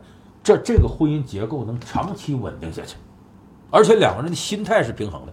婚姻到最后，你就发现绝对不是我崇拜你呀，我感激你，靠感激和崇拜成不了长久的婚姻。婚姻一定是俩人平行的，你看我，我看你，都是平视的，互相之间觉得都有一种平等的这种温暖和关爱，这是最重要的。所以这一点，就像我们平常说，你比方说每年这个到十二月四号，我们都探讨艾滋病话题。这个艾滋病病人是咱们这个四免疫关怀有这政策下去，说艾滋病人在社区我们都不应该歧视他。问题是艾滋病长久以来我们对他的恐惧得有多大？假如说我旁边坐艾滋病人，你试试，你本能的这样，你电视里头说姚明跟魔术师约翰逊俩人在那做广告什么的，你真生活当中做一个你不了解艾滋病情肯你就是定害怕害怕呀。嗯，所以现在艾滋病呢，这种四免疫关怀呢，有一种方式挺好，建立一个艾滋病病人社区，你也是，我也是，咱们谁也别嫌谁，咱们共同来对抗病魔。就是有的时候肩膀齐是弟兄，我们不能忽略这个人心理上的这种落差。所以我是建议呢，就残障人士的婚姻呢，应该是政府在这块儿给引导，由这个民间机构来完成这个事儿，让尽可能多的人平等的感受到婚姻当中这种幸福。当然，我们有很多就是非残障人士，呃，对残障人很同情啊、爱心呐、你结合到一块儿，我鼓励长长久久的过下去。因为两情若是久长时，又岂在朝朝暮暮？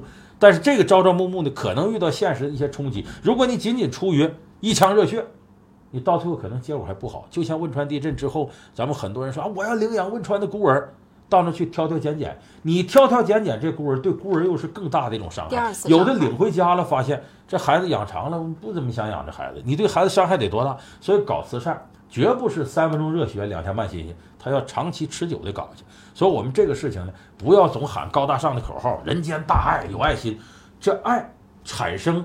喷薄而出和能持续多长时间是完全不同的概念，所以我们要很现实的着眼解决现实当中的一些问题。嗯，好，这个问题希望能够帮助到残障人士这样一个特殊群体。希望梁老师的建议对你们有用。你说社会需要人关爱，但是最近有一条新闻，我觉得缺乏关爱。大学生，一个大学女老师，嗯，患癌症了，结果学校将她开除，你怎么看待这个事儿？这个新闻背后是不是还有别的问题啊？就是我们现在有有个毛病是什么呢？你看网上有很多人看到一个事儿没研究明白，张嘴就骂。是的，他不知道后头的情况，而且这个报道呢，有的时候呢，有些这个网络媒体也是无良媒体，就抓住一个点就往下深究。就比方说说这个事儿，仅仅是就层面上就这么几个元素，他就把这个单拿出来，他忽略了很多事实。现在断章取义、嗯标题党啊，到处都是。所以我不大相信这个老师得了癌症，学校就你得癌症把你开除了，开除一定有别的原因和理由。而且他这个癌症到底什么情况都很难讲。现在有更多的新闻事实没有披露出来。你比方说这两天大家满屏刷的王宝强这个事儿，我跟身边很多朋友说，我说不要着急下断言，就说现在这个事情一定是怎么样，你让子弹飞一会儿。它这里头后边还会有后续的一些新闻发生，当然这个并不影响我们对这个事情的立场判断。你比方说你婚内出轨，这在道德上绝对是呃非常差劲的事儿，是要批判的。但我只是说，有关双方发生这个事儿，是不是就是现在这个情况？是不是背后还有一些文章？咱们不要着急对这个事下结论，因为这个事情最终我们看十二月份这个王宝强离婚案开庭，到那个时候咱看看具体情况是怎么样。就你盲目的下结论，容易给当事人带来很大的伤害和不便。嗯，好，那这件事儿你也是觉得应该再看看再看看事情的发展和真真实的一些情况，是别吧？着急一出来就骂，骂只能说明你自个儿心浮气躁。好，所以针对这些心浮气躁的网友，我也是真想努力工作。为啥？努力工作多挣点钱，好给你们看看病。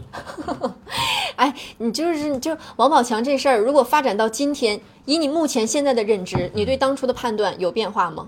我当初没有判断，你当时是从新闻舆论的角度上说的我，是从舆论的角度，嗯，我站在一个客观立场上，我谁也不像的，因为这事儿我当时不能判断是真是假。嗯到现在为止，我也不认为有些披露出来的所谓的事实就是一定是真的，因为很多东西你会发现新闻会出现大的逆转和反转。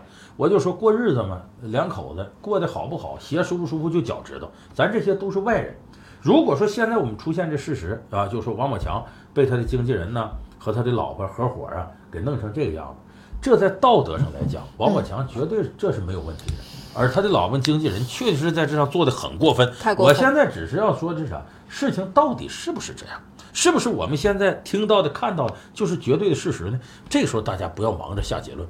如果真要是这样的话，那毫无疑问，在道德制高点上那是王宝强，他那那那两位那是遗臭万年，这是肯定的，这是没有问题的，真的。好，这件事情大家也多多的了解，全面的了解以后再来那个，我是判断。借这个事儿说说婚姻过程当中能够幸福美满。一开始就像我刚才说的，那个大爱产生的时候和他长期持续下去是两回事儿。那你一开始俩人爱，不等于后边爱，所以我们得分析一下门当户对对婚姻的这种影响。我们做那这个，当时是咱们互动过程当中，就是从这个角度去出发。是的说白了，借借这个事儿呢，说点儿婚姻当中普遍的道理和我的体会。但是你说了一句话，说人家这个大闹天竺这个电影是不是也会借势来炒作？很多人表示不接受您的这种判断和预判。嗯，那不接受只能说明你在市场经济当中还没有适应过来。任何一种事情在这时候具备炒作点的话，具备新闻点的话，王宝强自己不想干，出品方、投资方，像这个戏是光电投，呃，光线投的，光线的股份在出了这个事儿之后两天以内涨了百分之七。它不是受益者吗？新浪微博的股价也涨了，这些都是受益者。就是这样一个新闻点，它产生利益，市场经济你放过这个，这是不道德的。而且咱说实在的，这个戏很多朋友说，那我要支持王宝强，支持宝宝，我全家都去看，一人买两张票，要不他都没钱打官司了。我告诉大家，这个戏的出品方是他们两口子这个公司，其中出品人就是马蓉。就是无论怎么说，他的票房里头，俩人按夫妻共同财产也得一人一半。不按夫妻共同财产，你是出品人，他背后有股份分割，就是你买票去支持王宝强去，这不假，但是钱也得起码有一半或者不到一半留着在他老婆这儿。哦，就这这个东西，我想很多这个王宝强的粉丝啊，我要支持他。不知道想没想过这个问题？没想过，没想过这个。就这个东西，你你看看《大闹天竺》这个电影最后出品人是谁？所以我的一种猜测是什么呢？可能双方呢在这个时候呢，呃，打出那么大的仇恨来，也可能抵不过共同利益。就是在这个期间呢，双方把这钱赚了之后呢，到十二月份开庭的时候，可能双方会有更多的东西爆出来，会彻底在法庭上要争一争谁的理谁的非。所以有的时候我们说，好多的新闻呐，好多的发生的事情，它背后是有复杂的利益纠葛的。大家不要那么简单的一听这事儿，我就觉得很多人呢，呃，支持王宝强。这两天你看在百度上搜贱人，一下搜出谁来了？大家都知道，这代表着我们社会一种正能量。就对于婚内出轨，对道德上这个批判都没有问题，这立出来。可是很多人张嘴就骂，其实心里头是一种发虚的感觉，也是一种发。就觉得自己是个武大郎，没能娶到潘金莲，就怕西门庆出现。你要是这样的心态的话，这对这个事情是就太情绪化了。就我们首先冷静下来，这个事儿首先与我无关，但是和道德有关。那么我从这个角度来审视这个事儿，等他新闻都明晰了之后，我们做出正确的价值判断，促进我们这个社会正能量的激昂向上，这才是每个网民应该做的事情。好的，就这件事情而言，我也希望全盘都结束了以后，再请郎老师好好的分析一下这其中的各个玄妙和真实的真相。现在我们了解到的，既不是法律真实，也不一定事实真实。信息有的时候一定要全面，才会做出正确的判断。好了，下一个话题，有一位南京八零后的朋友问说，国企现在越做越大。民企该怎么活，怎么走？这个曾经有一段时间呢，你像九十年代初的时候，国企为什么要改革？工人下岗啊，减员增效，就那时候国企的弊端已经特明显了。哎，人浮于事，机构臃肿，体制僵化，干多干少都一样。所以当时有一阵儿呢，改制呢，就是国企纷纷呢，呃，往这个股份制上靠拢。但是过了这些年，我们发现呢，就是这个国家呀，在改革过程当中。既得利益者的利益啊，由于跟权力靠拢的近，依靠行政审批的力量非常强大，结果一些国企呢，从当年这种亏损状态呢，借助垄断的权利死灰复燃，然后越做越大，越做越大。现在事实上，我们讲了多少年，叫做这个民进国退，就是民营企业往上走，国营企业往后退。但现在事实上是国进民退，就国企越做越大，因为它跟权力离得特别近。这个问题就是李克强总理反复强调的，市场的要给市场，要发挥市场。在资源配置当中的决定性作用，但这个问题为什么难执行呢？李克强总理接着给出个解释：储进人利益比储进人灵魂要难得多。什么意思？我告诉大家，我们总说听说既得利益集团，什么是既得利益集团？三种势力是既得利益集团。第一个，以行政审批为核心的机关，你比方说发改委啊、国资委，呃，你比方说这个工信部，这是既得利益集团，权力。第二个呢，是以最终终端产生利益啊、产生利润为核心的国企。我们现在说，呃，中国移动、中石化、中石油、中联通等等等等国企。第三个是在两者之间呢，进行金融输血的一些金融机构。你比方说银行，甚至证券、保险，这都是。这三者凡属于国有系统的，这都是既得利益集团。这个既得利益集团太强大了。你像有位银行行长说出，现在银行是弱势群体，底下嘘声一片。你银行你还怎么干？说白了，银行吃的什么存贷差？我存款进去，他贷款出去，存款一年现在都快负利率了，贷款最少百分之六、百分之七，甚至更多，他就吃这个，这跟吃皇粮一样，就闭着眼睛都数钱在这。银行还想怎么着？现在还说难干这个那个的，但是现在好的是有竞争了，包括中石油、中石化，上端下端的利润它都在垄断，定价权又是它的。说是发改委是定价权，发改委不见得能动得了中石油、中石化。所以就说这些个既得利益太强大，它能到什么程度呢？你稍微一动它，哎呀，我们亏损，一亏损，国家经济命脉出现危险啊！西方敌对势力趁虚而入，他甚至能胡说八道的这程度，通过这个去绑架国家政策。所以像这个事儿为什么难弄，主要在这儿，这就是改革进入深水区的时候，触动既得利益太难。所以你看，咱们现在有人说那有什么难的？这政府说话，国务院说话，党中央说话，谁敢不听？把直接拿下，你说的容易，你把这机构直接就说我们说拿下了，谁来干这个事儿？有什么新的机构能取代它？然后呢，进而把这个国民经济搞上去。有时候政府也投鼠忌器，所以他要一步一步来。这一步一步来，先是呢，外边改革改的差不多了。处级核心的时候，最近不提出供给侧改革吗？嗯，供给侧改革是什么呢？从经济结构上，供给侧改革的核心是什么呢？政府要放权。政府放权就意味着国企垄断这个东西会一天天减少。咱这个社会怕的是什么？突然间改大了，你又没有新的规矩立起来，就乱套了。更乱。咱只能这么一步一步往前拱。现在民企亏在哪儿？我倒觉得中央政府在金融这方面对民企的帮助要把力度提上来。现在的民企什么想贷点款太难了，太难了国企贷款很容易，甚至国企上把款贷了不用来发展生产，我再转过去贷出去，或者是在说白了当二道贩子。对，所以从这点来说呢，就对民企，我认为首先应该呢从融资这块儿照顾。为什么很多地方出现非法集资？非法集资有些是利欲熏心，有一些就是民企实在没钱，不得已采用这样方式。所以对非法集资这种判定，像前几年的吴英案，我们为什么那么大程度的关注？因为它直接关涉到中国民企融资过程当中的种种门槛儿。现在来看呢，政府是意识到这个问题，比过去好多了。但是我是觉得在呃民间资本融资这块儿啊，还有包括民间银行金融发展这块儿，咱们的力度还不够，还得往前走。如果一个国家的中小企业发展不起来，这意味着什么？对于整个国家的命脉危害，太大了。哪些危害？就是中国的民企是解决了中国民间百分之八十九的就业问题，嗯，而且也解决了政府税收将近一半的问题。就这些，他我认为最重要的还不是说政府收多少钱的事儿，民企解决就业，这是社会的稳定房。如果你这么多人没地方干活，你看我们说大学生每年七百五十万就业难，那那么多的民工、城镇的青年，如果没有民企，你就说上国企，我们现在说国企有时候很先进，用不了那么多人，这些人干嘛？他就是社会不安定因素啊。你这哪怕一个小饭店，你给他减税，啊，让他能够活下去。现在开饭店很难，政府税收太重，你让他活下去，一个小饭店需要什么？前台一个收银员，两个跑堂的，后灶一个师傅，一个摘菜二师傅，这起码解决五个就业。说你这工厂，就刚才我说到说，呃，包括残疾人工厂，你政府这税收减免一下子，他本来原来说雇这个呃四个人，结果你税给加重了，他成本付不起了，四个改俩，有俩人就失业了。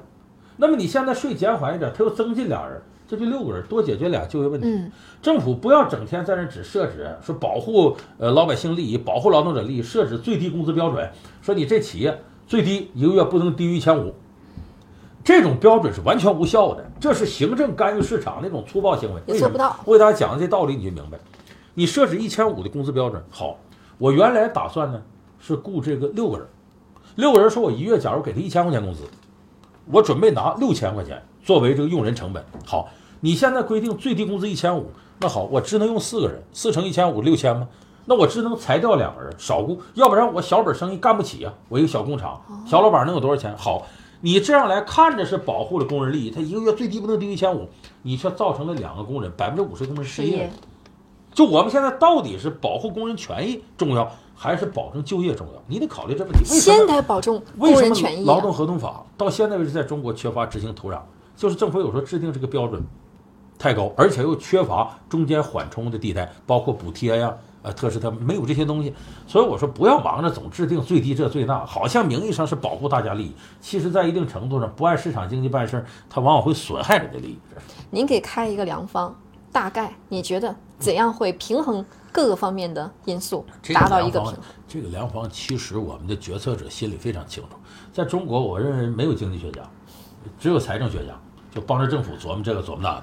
其实这些财政学家心里非常清楚来怎么做这个事儿，就是看政府的决心。再一个也是我刚才说的，怕这个一动静大了之后呢，影响社会稳定；一动静大了之后呢，会有一些人啊跳起来。所以我们现在政府是一步一步往前拱。但是我还是那句话嘛，只要我们全社会上下一心，共同努力，这个问题一定能够得到解决。田老师，我很尊重你的。我根本不值得你尊重。哎，好嘞。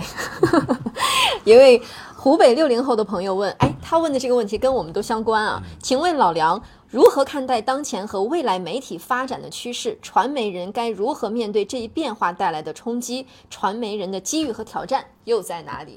这个话题太大，听起来无比官方。我怀疑是什么广电研究之类的记者。天哪！如果他们的能够提出这样的问题，对我们也是一种关注。呃，你我告诉大家一个很明显的变化。我在几年前呢，我当时的认为是电视节目一旦上了网络就不值钱了，所以我那个时候基本上没跟网络做过什么。所以你根本都微博都没有。对，我也不开微博也干嘛？为什么我现在转变过来呢？我告诉大家，这个平面媒体现在已经快死的差不多了。你指的是报纸、报纸、杂志、杂志这些东西大量萎缩，因为电子阅读时代呢，对于纸质媒体冲击是太大。对纸媒体冲击不是内容，而是这个纸质媒体的形式。时效性。就是我们到底，你包括前面我们体育评书也说过，你说这个得金牌，你早上看的是昨天的消息，昨天我手机里全是这个了，我还等你这干嘛？这不造成一种浪费吗？所以说，纸质媒体呢，它在这种形式，在这个新时代下不适应了，它会被一点点淘汰。包括电视，我现在为止在电视上有很多节目，但是我非常清楚的感到。电视台的垮台也是早早晚晚的事儿啊，因为电视台有一个很致命的东西。你比方说，我去电视台录节目，我感觉浪费是惊人的。为什么呢？这一个棚，这里头的设施，请来的大腕儿这些人，包括为把这流程，最后做出一个几乎没有错误的，但是干瘪无味的精致的节目，大家需要吗？我们家里头所有的设备，你比方说冰箱，这个什么你其他这些东西。你打开之后，冰箱里的东西谁决定？我决定。我想买酸奶买酸奶，买猪肉买猪肉。好，所有的你家里头的东西都是你管吗？唯独电视，打开之后啥内容你管不了，人给你啥你看啥。从中央台到各个卫视，但现在选择性也多了起来。现在选择多在哪儿？网络插进来了，很多这个机顶盒搁那里头都有大量的网络内容。就我说电视台这种以我为主的方式，我给你啥看啥，这是鲜明的计划经济时代的。而且你看，各家电视台有一个弊端，中国电视特点叫优胜劣不汰。就你办的好的电视台活得挺好吗？办的不好电视台也死不了。问题它是国家的，就这一点就造成了大量的浪费。你说有很多县一级电视台、地区电视台存在有多大必要？无非就是一些部门要多个传声筒而已。你说这个国家得背多大行政负担？而且这里头人浮于事，他也干不好本身。所以中国电视现在的发展就遇到了一个很大的瓶颈，浪费是惊人的。而且更有有意思一点呢，现在我们电视广告这块收入，这是电视台自己去控制，就是你自己自负盈亏。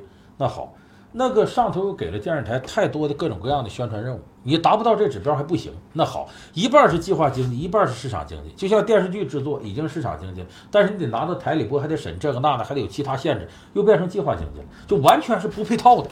就是本来电视绝不是弱势媒体。咱们现在你看奥运会比赛，你都知道电视的现场直播，那往往不是网络能比的，它的清晰度包括各种配备、现场性都好。对，就是现在电视不是弱势媒体，可是你现在用这种方式管，就生生给它管成了弱势媒体。就大家越来越觉得我们在网络里可以获得更大的自由，但在电视上得不到，我们是被选择的，我们是被动的。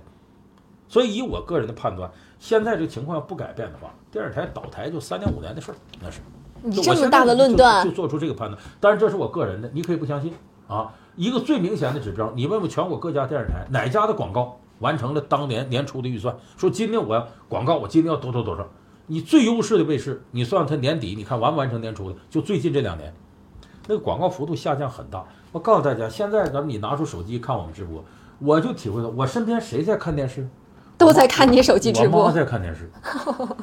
我妈快八十。中老年也是一部大部分的观众群体啊，也要照顾。是照顾不假呀，但是我们说这个社会最活跃的、最有购买力的是这部分人。年轻人。哎，是年轻人。就是任何所谓朝阳产业，绝对不是说你面对的都是消费能力比较弱的人。嗯。就我不是说现在电视就一定怎么样，它有肯定有一部分看的，但是我们说网络、iPad、手机这些东西，难道不能取代电视吗？我身边很多中老年人，就人到中年，就五十多岁人都不看电视了，拿手机拿着 iPad 看。你想干什么电视节目，在这网络上依然能。所以说，最终造成的后果是什么？电视台制作内容的人大量向网络流失，这一点现在做网络视频的人应该警醒，你们的水平真的不行。我告诉你，就有很多电视台的人到了网络去之后，很快取代网络上做视频的。我们知道几个很有名的网站，就有的原来干网络的人，电视台来个人给人讲，嘿，你们没有互联网思维，互联网思维是怎么怎么的，讲的很玄。电视台哦，我们落后了。可真一做节目，你干的是视频，你说白了就一万年下来，你这茶壶该是茶壶，醒了该是醒都一样。你就唐朝的夜壶，你最后也得成掉，那一个道理。所以到后来做着做着，发现电视台的这些制作视频能力远超过当初网络那些蛮荒生长的那些所谓的呃没有什么经验的人。你看现在我举几个例子，大家看那个马东他们做的《奇葩说》，嗯，那个《奇葩说》为什么你看着觉得好看？那跟网络没关系，它的制作完全是电视的剪辑，后期合成都是这个道理。等你看有的网站做那些所谓的这个什么那节目，按网络思维没法看那东西都，就最终我们做的不是电视网络，我们做的是视频。视觉上的东西，所以这个东西谁符合规律是一样。所以你说电视台将来垮掉了也不要紧，做内容的人走哪儿都不怕。网站和电视台那是卖房子的，而我们是做家具的。你不管你搬到农村，你搬到城市，你搬到大房小房，你总需要家具吧？总需要小叶紫檀吧？意思？我也是家具，小叶紫檀。电视台的广告咱不知道怎么地，但咱的广告啊，必须得多说几遍。感谢我们的视频合作伙伴腾讯视频 APP，以及我们的音频直播合作伙伴蜻蜓 FM、蜻蜓 FM、蜻蜓 FM。用梁老师的话说叫蜻蜓 FM。后边还有呢，蜻蜓 FM APP。希望大家多多支持我们的合作伙伴，当然还有。关注我们大唐零一四的公众微信号，以及我们今日头条的大唐零一四公众微信号，还有在我们的此次直播当中点击订阅大唐零一四的公众微信，以及我们的图标。当然，每天都会有精彩的视频给您推送。刚刚说的这个话题，其实作为一个新的媒体人，包括您现在也在转型，来到了互联网。我认为走出这一步，您自己肯定心里也是迈下了好大的一个决心吧？嗯，因为一直到昨天，我跟一个朋友谈。我说我明年对这个我的整个的电视节目的规划会有大幅度改变。都说老梁观世界怎么没有了？嗯，老梁观世界那个没有，我在大唐雷音寺的这个公众号里边也说过。嗯，就是因为新闻评论呢，它也需要一个环境。当这个环境我觉得不太适合的时候呢，我自然就会往回收。这个环境要适合了呢。那我就放一下，嗯，但是这一点呢，也跟那个电视媒体的环境和互联网的这种环境不太一样。互联网明显呢要更宽松，哎，更这个宽容一些。嗯，所以在互联网上呢，有时候发挥自己的一些东西相对更容易。就人总是愿意寻找一种舒适度。就你床上你觉得太硬，你愿意铺个垫子；，呃，如果床上太软，你愿意睡硬板床。人都是一个选择过程。就我现在起码我觉得网络我感觉很舒适。你像今天我跟紫檀，我们在这个这种直播，如果要在电视台，一半都要剪掉，不是一半剪掉，都不能播，演播室就不存在了。比方说，人台长会问你，你凭什么放个台球？我说就表示每天直播到十四天。那好，不行，这胡闹呢，拿去。在你这大长林寺哪来的广告？跟台里广告部说了吗？我说不行，有的节目组举步维艰，可是广告的控制权就在广告部。反正你最后不是一个出口，他也不支持你在节目里产生什么效益，所以双方这种事情是非常非常麻烦的一个事情。而且说，你说你在这说说做什么体育评书，为什么搁上的醒目？我这评书设备，这不对吧？这这原来是旧东西，咱得新鲜点。老梁，你别穿这个，你给我穿新鲜点，穿那穿那个什么 EXO 那服装，这插个羽毛，这整个鸡毛掸子的。给你。他有的时候他对个性的宽容。就是那种集体色彩，那种转管制，好多地方都没法说。所以说，你要庆幸你生在这个时代啊！感谢互联网，希望大家也可以给梁老师的网红之路打开一道新的曙光。欢迎大家给他打赏。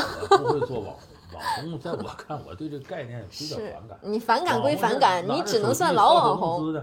啊！大家看我的双眼皮儿，我什么？哎，这种网红的认知也在进步，未来是知识领域。罗振宇就是知识领域的网红啊，你也做评论界领域的网红啊。对不对？但是罗振宇那相我估计直接干直播的话，愿意看的人也不多。哎，有一个人正好，我感觉他颜值还不一定有我高。你俩可以来一个比拼呢。有一个问题正好跟罗振宇老师有关啊，是福建八零后的朋友说：梁老师，您是否赞同逻辑思维的观点？解决春节买火车票难和看病难等问题，用钱解决是最公平和最有效率的。您觉得这种说法对吗？呃，这个说法是什么？就是，其实就是市场经济在大众当中的认同度。中国现在呢，就是我们关于这个市场经济这块儿啊，就该怎么解决？你比方很多人认为呢，政府应该把这些事儿都管起来。对，凭啥让票价这么高？凭什么有黄牛？市场派认为啥？都放开。以这个市场为绝对的一种杠杆，就价高者得，然后通过这种市场经济的调整，使社会达到一个高度。现在这两种观点呢，在中国争论的非常激烈，它其实就是左派经济和右派经济的问题。我的理解是什么呢？以目前中国这种方式，政府要不管这个经济，什么都由市场解决，是容易乱套的。你比方说教育产业化、医疗产业化，还有一种说法说你没有达到彻底的这个市场化才会这样。但问题中国想达到彻底市场化太难了，为什么呢？西方可以有经济学，中国没有经济学，中国都是政治经济学。就西方经济学解决的就是低投入高产出的一个效益问题，我们是呢在低投入高产出这个过程当中，政治因素就插入进了。什么政治因素？什么叫政治？政治就是公共利益的分配叫政治。公共利益的产生是经济，它的分配是政治。嗯，这两块混到一块儿这么些年，你想摘都摘不清。所以我给大伙说一个例子，你就能明白这个道理是什么。咱们有的时候，比方说农产品价格涨得太快，比方一桶豆油，一桶豆油卖一百块钱，受不了了。这时候政府限价，不能卖超过五十啊，老百姓拍手称快。可是这个限价真的不是市场经济行为，为什么呢？这个豆油涨到一百。它一定是这个环节各个方面出了一些问题，它把成本给憋高了。供求关系。等它这个成本其实什么？它来了得七十块钱才来，它当然得卖一百。好，你现在限到五十一桶，它亏本了。嗯，亏本咋办？我不干了，买了没有卖的精，我凭什么亏本卖？所以索性我不卖了。当你一桶豆油卖一百的时候，还有人干，你都能买得到豆油。降到五十，政府强制限价，没人干了，你在市场根本买不到豆油了。就是你限价，反而使大家消费不到这个产品了，这就是行政权力对市场的一种粗暴干预。可是这个事儿还不能简单的这么看，说你一限价，倒使大家消费不到。问题是呢，对于很多老百姓来讲，他的心理承受能力，比方说这个豆油五十一桶，嗯，我能吃得起，我心里还松快松快。一百一桶，这还有活路了吗？这社会怎么了？你降到五十，尽管没有豆油卖了，大家觉得啊还行，这五十块钱我还能吃得起。这是什么账？这是一个社会稳定账，这是一个对政府合法性认同的一笔账。所以，任何一个国家、任何一个政府都不可能抛弃对经济的一种干预。当然，这里头呢，呃，逻辑思维里边讲到，就是所有东西都是前任。这里有一个最根本的概念，就我们所有的朋友学过这个呃初中的一个政治经济学，高中的都有这个理解，就说叫经济基础决定上层建筑。对，就说你的经济基础什么形态，生产力、生产关系什么样，上层建筑相应就该是什么样。这个概念呢，在凯恩斯经济学里边比较多的引用，就是政府这种形态是由你经济基础决定的。但是我们现在的经济学理论呢，你比方说这个马克思韦伯，韦伯理论正好是倒过来，他认为是上层建筑决定经济基础。就如果你选择了，比方说一个民主、开放、包容的价值理念，你可能相应就选择市场经济。如果你这个政府，你比方说沙特，你比方说卡塔尔这样的。呃，以王室成员为主的独裁政府，那他就会选择一切都计划，都由政府来包办。就说你的上层建筑是决定经济基础的，我倒认为这个观念在现在这个时代是有一定道理的。就为什么现在很多经济学家在研究韦伯理论，其实这个都跟目前中国正好走走在了这两种经济学交锋的这么一个时代，就市场派和计划派。因为我们也知道，任何国家都有计划经济。任何国家现在也都在搞市场，就这两种观点，我是觉得逻辑思维里的观点呢，把它完全放到市场上，这个是一种理想状态，现实当中不可能实现，他做不到。我倒希望中国都那样，那这个解决问题起来就简单了。但是中国问题从来都是复杂的，所以你一看到有些中国特色，保守有人站着说中国特色，中国国情，哎，好好理解，很好理解。很好理解，经济基础决定上层建筑这句话是符合我们的节目。希望大家到我们大唐零一四公众号下的二维码给梁老师打赏，我们的节目品质会越来越高。我不同意，上层建筑决定经济基础，正是我们选择了这种非常自在的互联网直播方式，决定了我们的经济基础升华。您给两位。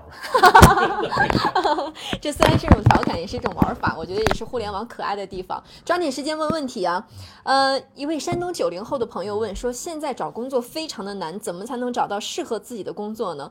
而且现在的生活压力那么大，如何减压呢？我想问的是，什么叫适合你的工作？可能是自己喜欢干的，又可好挣钱的。大错特错！你喜欢干的，你就挣钱吗？你愿意唱歌，愿意跳舞，愿意吃饭去，那也能挣钱。那到底是做自己喜欢干的，还是喜欢哎，还是去做挣钱多的呢？哪那么些你喜欢干的？哪那么些挣钱多的？这个择业的前提，你先就业。就我们说骑驴找驴，就你先找一份工作。为什么呢？你假如说大学刚毕业，你从来没在一个集体工作过，你必须得找这感觉，就是我跟上级怎么处，我跟同事怎么处，我出去怎么跟客户打交道？你先把这些学了，你总想找一个到那就挣钱多的，这些经验谁给你啊？你说这个岗位上要挣钱很多，很多人都争，你又没门子，你争不过人家，你怎么获得这经验？只能在低端的岗位上先去体会这个。而且人挣钱没有一开始就行，你就能挣着大钱，都得一步一步的来。所以咱很多朋友没找着合适工作，觉得这不行，给的少，那个离家太远，就在家待着啃老。你想想这对吗？先就业，然后再择业，什么事情都像台阶一样一步一步来。所以这个朋友刚才问说：“哎呀，找不着好工作咋办？哪那么些好工作呀？现在工作有没有？有，铺天盖地。问题好工作少，你不愿意去选择不好的工作，那你当然就没工作。这嗯，就像这个工作，看似好，好吗？确实也不错。呃，他就很多人就看芭蕾舞演员说那真漂亮，在台上，你让他把袜子脱了，你看看他那脚。对，你说梁老师其实也是这几天的直播也非常的辛苦。今天的状态，我觉得你你你就看看我血糖指标，很辛苦，很辛苦。呃，再辛苦我们也要好好的把节目做好。四川八零后问说，觉得很多少数民族，比如说维吾尔族、藏族、彝族等等少数民族的朋友很擅长耐力项目，但是感觉少数民族的运动员比较少，这是为什么？呃，他耐力不等于技巧啊，这两个。那个少数民族的运动员呢，比方说在耐力上呢，是因为和他的这个民族长期以来的生活习惯有关。你比方说像赛马这项目，很多人觉得好像蒙古人马背上民族，可是骑马转化成赛马两回事儿。不同的事儿。赛马是什么？赛马在奥运会赛场非常难，为什么难呢？它讲人马合一，就你光人行还不行，你还得对马还得行，嗯人和马都行还不行，人和马还得合套。嗯，所以这个就比较难了，这个就已经在一定程度跟那个牧民的骑马不是一回事儿了。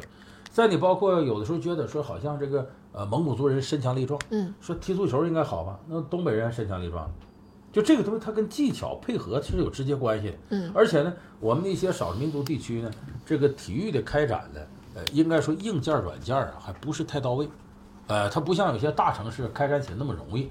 但是后来随着各地方经济的越来越平衡啊，体育这个肯定会大行其道，这个倒不是一个太大问题。嗯，好的。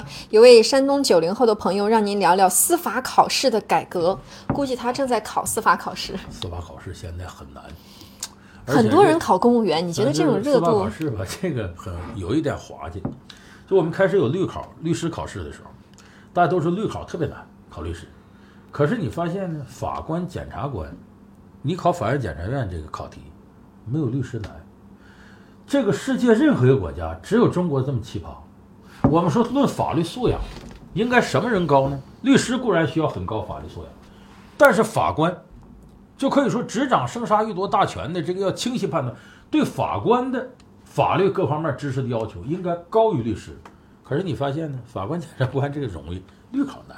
对，而且司法改革考试现在有这么一个问题，就为了着眼解决现实问题，就西北地区，就贫困地区，你发现想留住一个法官、检察官很难。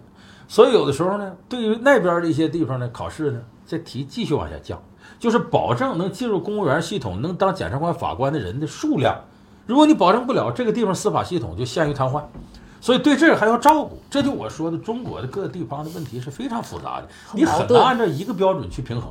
就原来有一种陕甘宁边区时期叫马西五模式，马西五模式是什么？就地头法官，说白了你这个农村产生矛盾了，这法官直接到你地头来，怎么回事？我们说刘巧那故事，巧儿我自幼许配赵家，我和众人不认识，我怎能嫁他？我爹到区上把亲退，这回我可要自己找婆家。那个就是当初马西武模式判断的。刘巧他爹给他定了婚事，他不同意，这个事儿一争，赵柱儿家也要退婚。好，这个法官到田间地头解决，怎么回事？包办婚姻不行，你们自己找婆家散开。这个形式呢，方便快捷，有利于提高司法的效率。但是这么些民间法官，你哪儿找去？你导致都找居委会主任也不行。所以，他对于这个民间司法的基层人员的培养，我们不能坚持太高的标准，低标准才能广覆盖。所以，这也是司法考试在各个地方执行标准不一样的一个很重要因素。它挺复杂，但是我是一直觉得，司法考试要求律师什么样？最起码这是要求法官的一个基础。如果你法官考试比这律师要求低，低，那那你就说你的司法公正怎么体现？中国怎么去建设法治社会呢？就在这上，我倒建议，呃，应该不同地方啊，不不同的这个执行标准。对于贫困地区和发达地区应该不一样。那现在司法考试热度依然不减啊！你觉得很多孩子去选择公务员，他们的出发点是什么？想找个铁饭碗？那个比较稳定吗？你前面说司法考试这个热度，因为中国要建设法治社会嘛，法治社会的时候对法的，你像我说新闻评论的基础学科里就有法治，为什么？任何新闻都是法治新闻。就你现在我们看出了任何新闻，我们去分析它。像我又得提到说，像王宝强的事，很多人都关注分财产怎么分呢？这公司是怎么回事啊？所谓夫妻共同财产概念是什么？一方出轨会对分割财产产生多大影响？嗯，我倒觉得王宝强这事儿出来之后呢，对我们社会其实是一次普法教育。就很多人原先没意识到这个，哦，还有这事儿，那这万一要出轨了，他把钱卷走，我怎么办？大家学会了怎么样拿起法律武器保护个人利益，就这一点来说是绝对的好事儿。所以我说这个。呃，现在很多人呢选择参加司法考试，这是个好事，因为未来你看，不光这个，包括财产分割、评估什么什么，都需要你一些法律知识。好，这是一个常识，应该必备的。所以年轻人，不管你学不学、考不考，都应该去了解。对，嗯，研究研究法律没坏处。呃，说一个轻松一点话题，山东八零后问梁老师，让您说说孩子偷钱的事儿，总是偷偷拿自己家里的钱去买零食吃，不知道该怎么管教。孩子偷钱的事儿。嗯，哎，我有一个心理体会啊，你偷过？我真的不好意思承认，但是必须要说，我真的偷过。我也，我爸爸妈妈啊，真的吗？你也偷过？我后来悄悄长大以后问身边的人，他们都说他们偷过，但当时真的觉得这是一个很大的耻辱。可是觉得这个，因为我当时为什么偷，你知道吗？我爸爸妈妈只要一吵架，我爸爸就为了贿赂我，希望我站在他这边支持他，就每天给我一百块钱。那会儿是我小学。四年级那不少了，不少天文数字。后来有好几百块钱花惯了，突然之间他俩感情特别好，一年不吵架，没钱花了。你就恨他，你怎么不吵呢？倒没那样，但是真的就是因为小嘛，就觉得那拿一张没事儿吧。后来就拿着拿着，我爸爸的钱包越来越少，就问，哎。钱哪去了？问我妈是不是你拿走了，甚至还怀疑我们家的阿姨。最后就觉得不敢相信这是我干的，就把阿姨辞退了。这事儿我真的耿耿于怀了好长时间。后来问身边人，很多人都干过相似的事儿。这个孩子拿钱呢，偷钱呢，他是对物质欲望的一种饥渴的体现。嗯，就而且这种物质欲望呢，不是不正常的。对孩子来说，你说人生下来想吃点好的，喝点好的，我也偷过家长钱。而且到现在为止都没破案呢。你偷了多少？我那是我们那时候偷两块钱，老大数了。有一回我想买冰棍儿什么啥的，我舅舅我缠着他要钱，我舅舅最后没说没零钱，拿了张五块的，就那工人拿签子捅炉那个，现在都不用了那五块。我拿着钱很高兴的走出去，到门口哭着回来了。为啥？票太大，不知道咋花，给我吓着了。因为我们那个年代那五块钱老大了，这等于。所以就是这个孩子对欲望啊，他有这种饥渴感，嗯，又长期得不到满足。我是觉得家长在这方面引导他，你得看他拿到钱偷钱干啥。嗯，他要是打游戏，或者去吃麦当劳、肯德基，或者是买零食，不一样的。你必须得知道他偷了钱干什么，然后你再决定我怎么样能够让他恰当的引导他这方面欲望。比方他就认为麦当劳、肯德基好吃，偷了钱就买那去。家长告诉他垃圾食品他都不听，你就把他带到麦当劳、肯德基，吃个够是吗？随便吃，撑着都不怕。让他觉得这个东西不是什么太好的东西，就我想吃就能吃到，家里也能满足，他自然就会降低这欲望。嗯，那比方说有网瘾的孩子拿这个到网吧干嘛？你就得从这角度说。嗯，所以偷钱，孩子偷钱不是什么太大的毛病，尤其他偷家里钱，他又偷外人的钱，这个事儿就严重了。他家里钱其实他在潜意识里呢是把爹妈钱就当成他自个儿的，对他只是背着爹妈，我这时候满足点自己欲望。是的，他的概念是呢跳出爹妈的管制。对，可是他要偷外人钱，那完了，性质变了，那一下性质就变了。所以我说，对于偷家里钱这孩子，你必须得知道他他干什么，然后通过他的欲望，你想到怎么样能够让他觉得这个欲望对他不是最有诱惑的，这个欲望要低于他在道德上的一种控制感，这时候这事儿解决。我那小时候干过什么事儿？说起来，我一说大伙儿都可乐。我们那时候吃罐头啊，那都是铁皮盖、铁盒的罐头，什么糖水、黄桃啊，什么啥的。那个家里头意思是什么？你这这玩意儿一个。也是稀缺的呀，赶到好什么？你的考试打好了，家里再给你吃。我采用什么方式呢？我说这罐头在那儿，我父母一看能看着，但我还想吃，我就拿那锥子呀，把那罐头盒钻个窟窿，把里头糖水都喝了。就后来家里始终也没有发现罐头在那，后来发现里头怎么长毛了？那进去空气那能不长毛？这才东窗事发。就是你看，我就当时想，我说如果这一天回来，我父亲说行，你这不错，你吃一盒吧，可能我就不会去干这个事。那你这是偷罐头，你嗯当时偷钱拿来干嘛了？偷钱是到富士商店买那个炸丸子去了。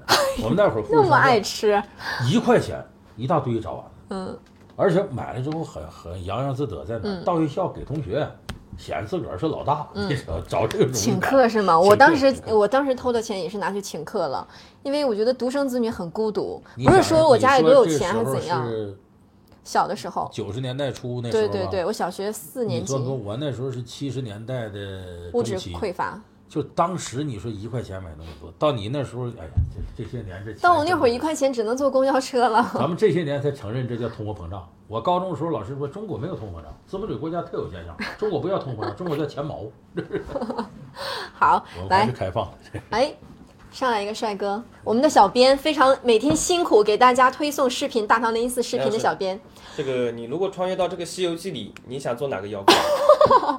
这个问题好，西游记》里妖怪，我想做狮驼国里头那老三为什么？为什么？大鹏鸟。你知道那老三是谁吗？他比那老大师和老二那像都高。这老三有句话说：“孙悟空，你休要猖狂，我是你家如来佛祖的舅舅。”嗯真的吗？这个金翅大鹏鸟是特别有来历的，它是原来呢，这个佛祖啊，嗯，在这个山上修炼七七四十九天，第四十六天的时候呢，空中飞过来个孔雀，这孔雀以为这佛祖是个食物的，一张嘴就把佛祖吞进去了。可佛祖这时候闭关呢，出不来，所以在孔雀的肚子里待了三天。到第四十九天呢，说从哪儿出去呢？嘴哪儿都脏，佛不走红门，说这样吧，破背而出，从后背出来，这才有孔雀开屏，你知道吧？这个孔雀呢，就是一声哥俩，他还有个弟弟，就是金翅大鹏鸟。所以你这个孔雀，佛祖从孔雀肚子里出来，后来封了孔雀为佛母，叫孔雀大明王。然后这个金翅大鹏鸟不就成了佛祖舅舅吗？咱们看那个画壁那电影里边，闫妮演那个穿着孔雀服呢，那就是孔雀大明王，是佛祖的一个报身。而且这个金翅大鹏鸟呢，后来怎么收的呢？《西游记》里写了，佛祖来了，你看比他大一辈儿，怎么收？佛祖把自己脑袋变成一块肉，这大鹏鸟一看肉，伸爪就抓，一抓陷到这肉里拔不出来了，收了金翅大鹏鸟。为什么你你论辈儿算我舅舅，我用脑袋收你不跌份儿？后来跟着佛祖到这个西天呢，等于是佛祖讲经的时候，他就是的保安队的队长。后来还出了很多有意思事，金翅大鹏鸟转世，他怎么他这讲经的时候有个鸽子扑棱扑棱飞下来了，这大鹏鸟一看你怎么这扰乱佛祖讲经秩序呢？一伸爪劲儿使大了，把这鸽子给弄死了。弄死佛祖一看你呀杀孽未了，转世投胎你还得经历磨难。金翅大鹏鸟从那个呃天上下来投胎，投到哪儿了呢？河南汤阴县。这人是谁呢？投胎姓岳名飞，字鹏举。岳飞，啊大鹏鸟嘛，岳飞字鹏举。那个鸽子也转世投胎了，转世投胎秦桧的老婆王氏，所以王氏算计岳飞，风波亭把岳飞杀了，一报还一报，还这一命。你把我弄死，转世我弄死你。这所有的事儿都是有因果关系的哎因果，关系这真的假的？这是杜撰的吧我这？么一说，您这么一听，我还真把这个展开说，老多有意思的事儿了。以后咱们大唐雷一次直播，我给你讲。多说说到时候哎这才哪儿凤毛麟角呢？我会的老多了。这哎呀，你这么夸自己，再给你打赏一下，明天给你拿个新的，好吧？谢谢我们的小编。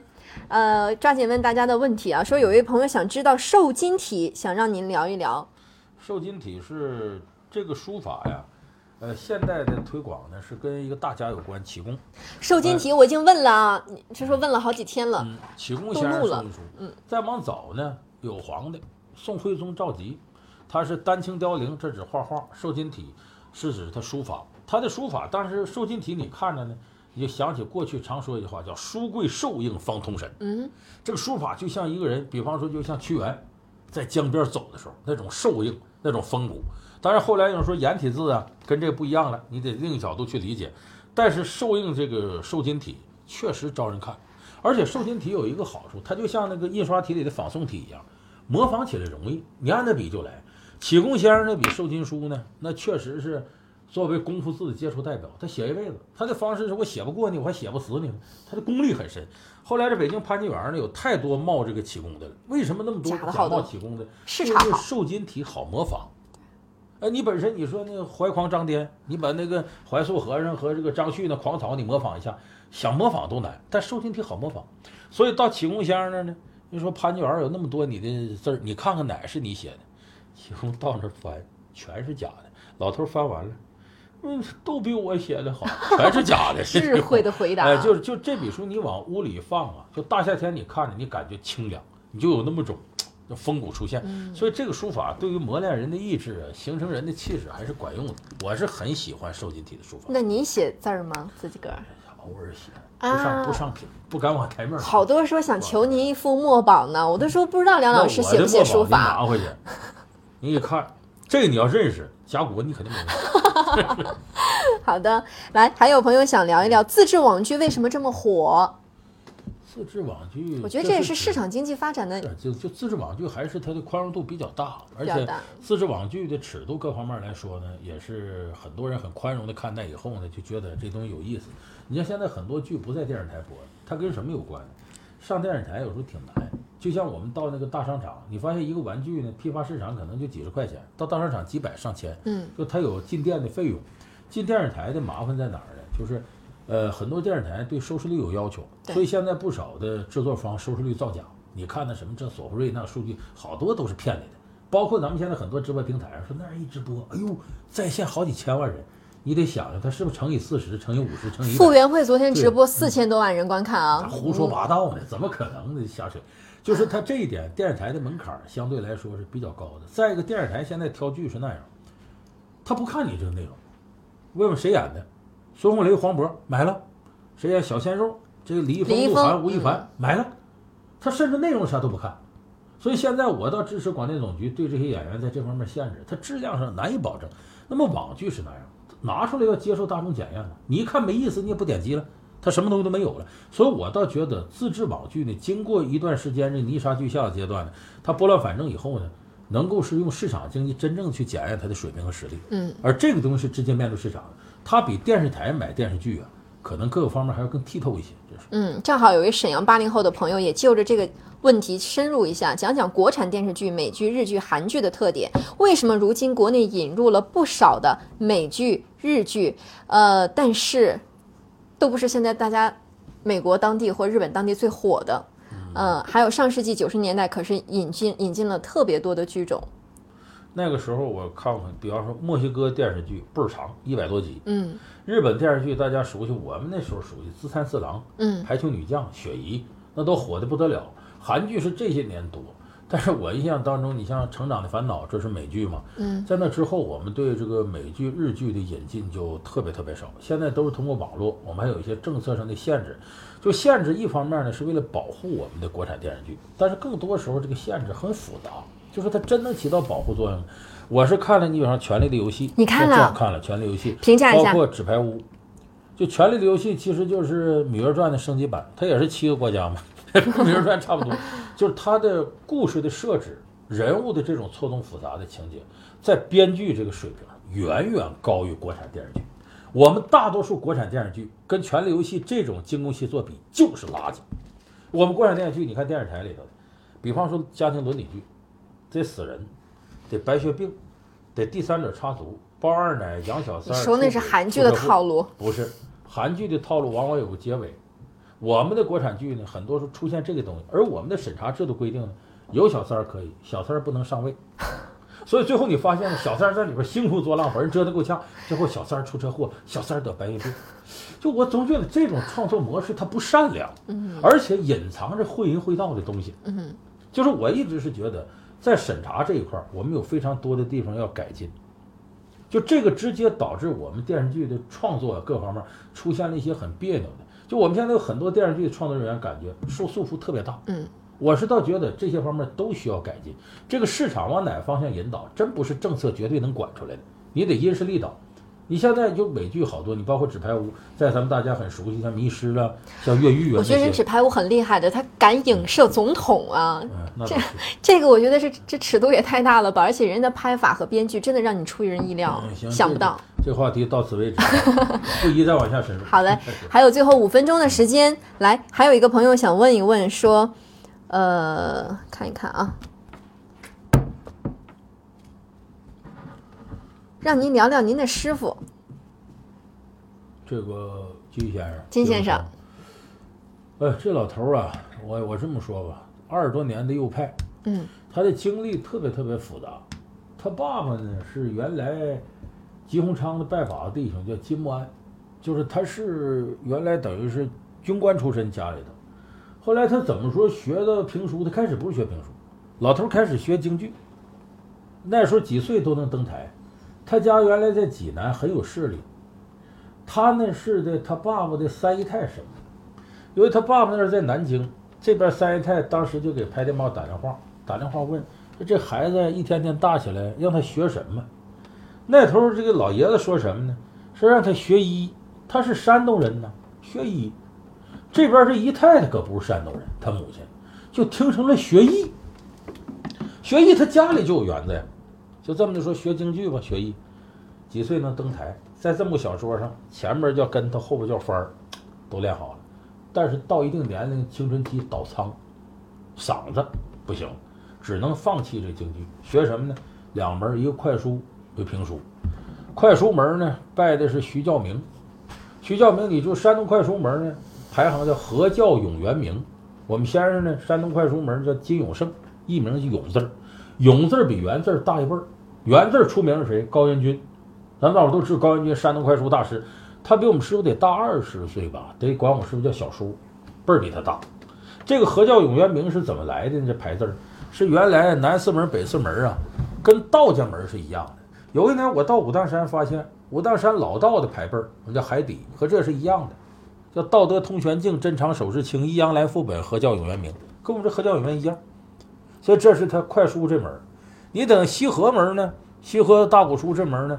呃，他拜的是这个张启华，那这是启廉、曾景祥，哎，张启华、张启荣，包括王佩元，他爸爸叫王启胜，启廉、曾景祥，启字大辈儿，廉字儿呢，我们师傅这门艺名叫金莲瑞，廉字儿呢是现在西河门里的大辈儿了，启字儿应该是从王启胜先生前年过世以后，呃，启字好像就没了。这个连字儿呢，我们都说田连元儿，田连元先生是连字里头岁数最小的。单田芳先生这个田呢，叫田连不分，也跟这是一辈儿。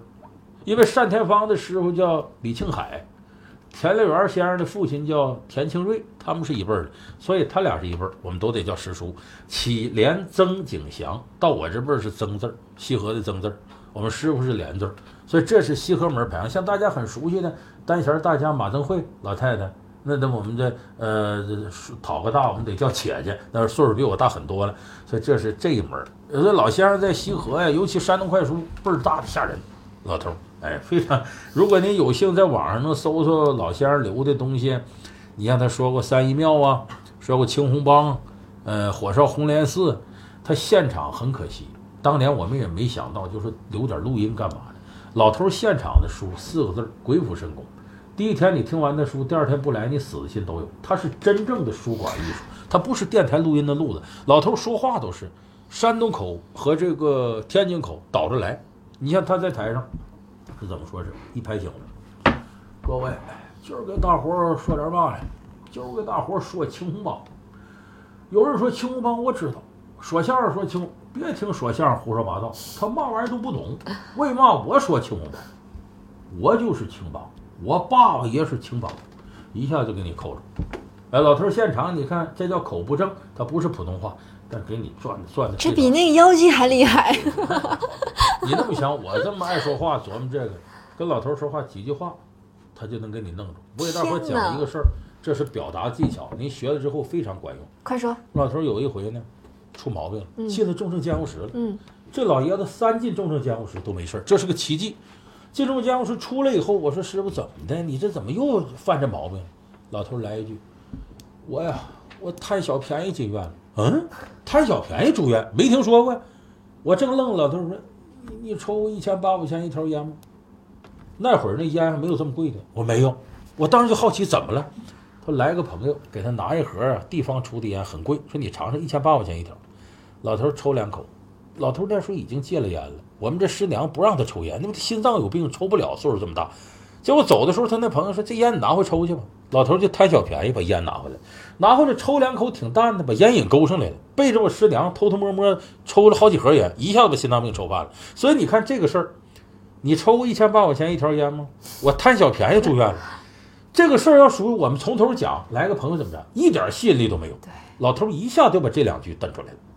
哦，我贪小便宜住院了，你抽一千八百块钱一条烟吗？快问怎么了？咵就把你瞪住了。对，然后狗老头不是有意识要吸引我，我们这师徒什么不了，而且都到重症监护室了。到这个时候他说话，他形成一种习惯，就我张嘴我就得把你吸引住。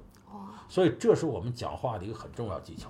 那老头能耐大，好多人都说梁老师你口才厉害，自己也想也想练就你这样的好口才，是不是跟学习这方面评书啊、相声有关系？是表达技巧，这只是一方面，更重要的是你有这口才了，你说啥呀？就是你的内容特别关键。就我们行话讲，肚囊得阔。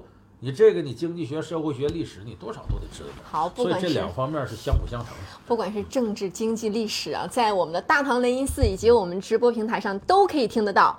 今天的时间好快就到了这，一期直播有两个点，嗯我希望大家，假如说你要愿意回看的话，一个是我结尾这不是说我们先生怎么吸引住人这个，再一个就我一开始给大伙讲那个，说是鬼故事，其实是个笑话。这两个你，学会了之后，好好琢磨琢磨，对你表达会大有好处。好，希望我们所有看视频直播的朋友都可以每天都有很多的收获。还有很多朋友在弹幕当中提的问题，其实在之前梁老师已经回答过了，大家可以回看前面已经播好的视频啊，不是我不给。呃，就是点击我们的订阅“大唐雷音寺”这个图标，上面会有往期内容、往期的视频出现。希望大家多多回看，多多的支持我们。明天同一时间还是八点钟，让我们不见不散。不见不拜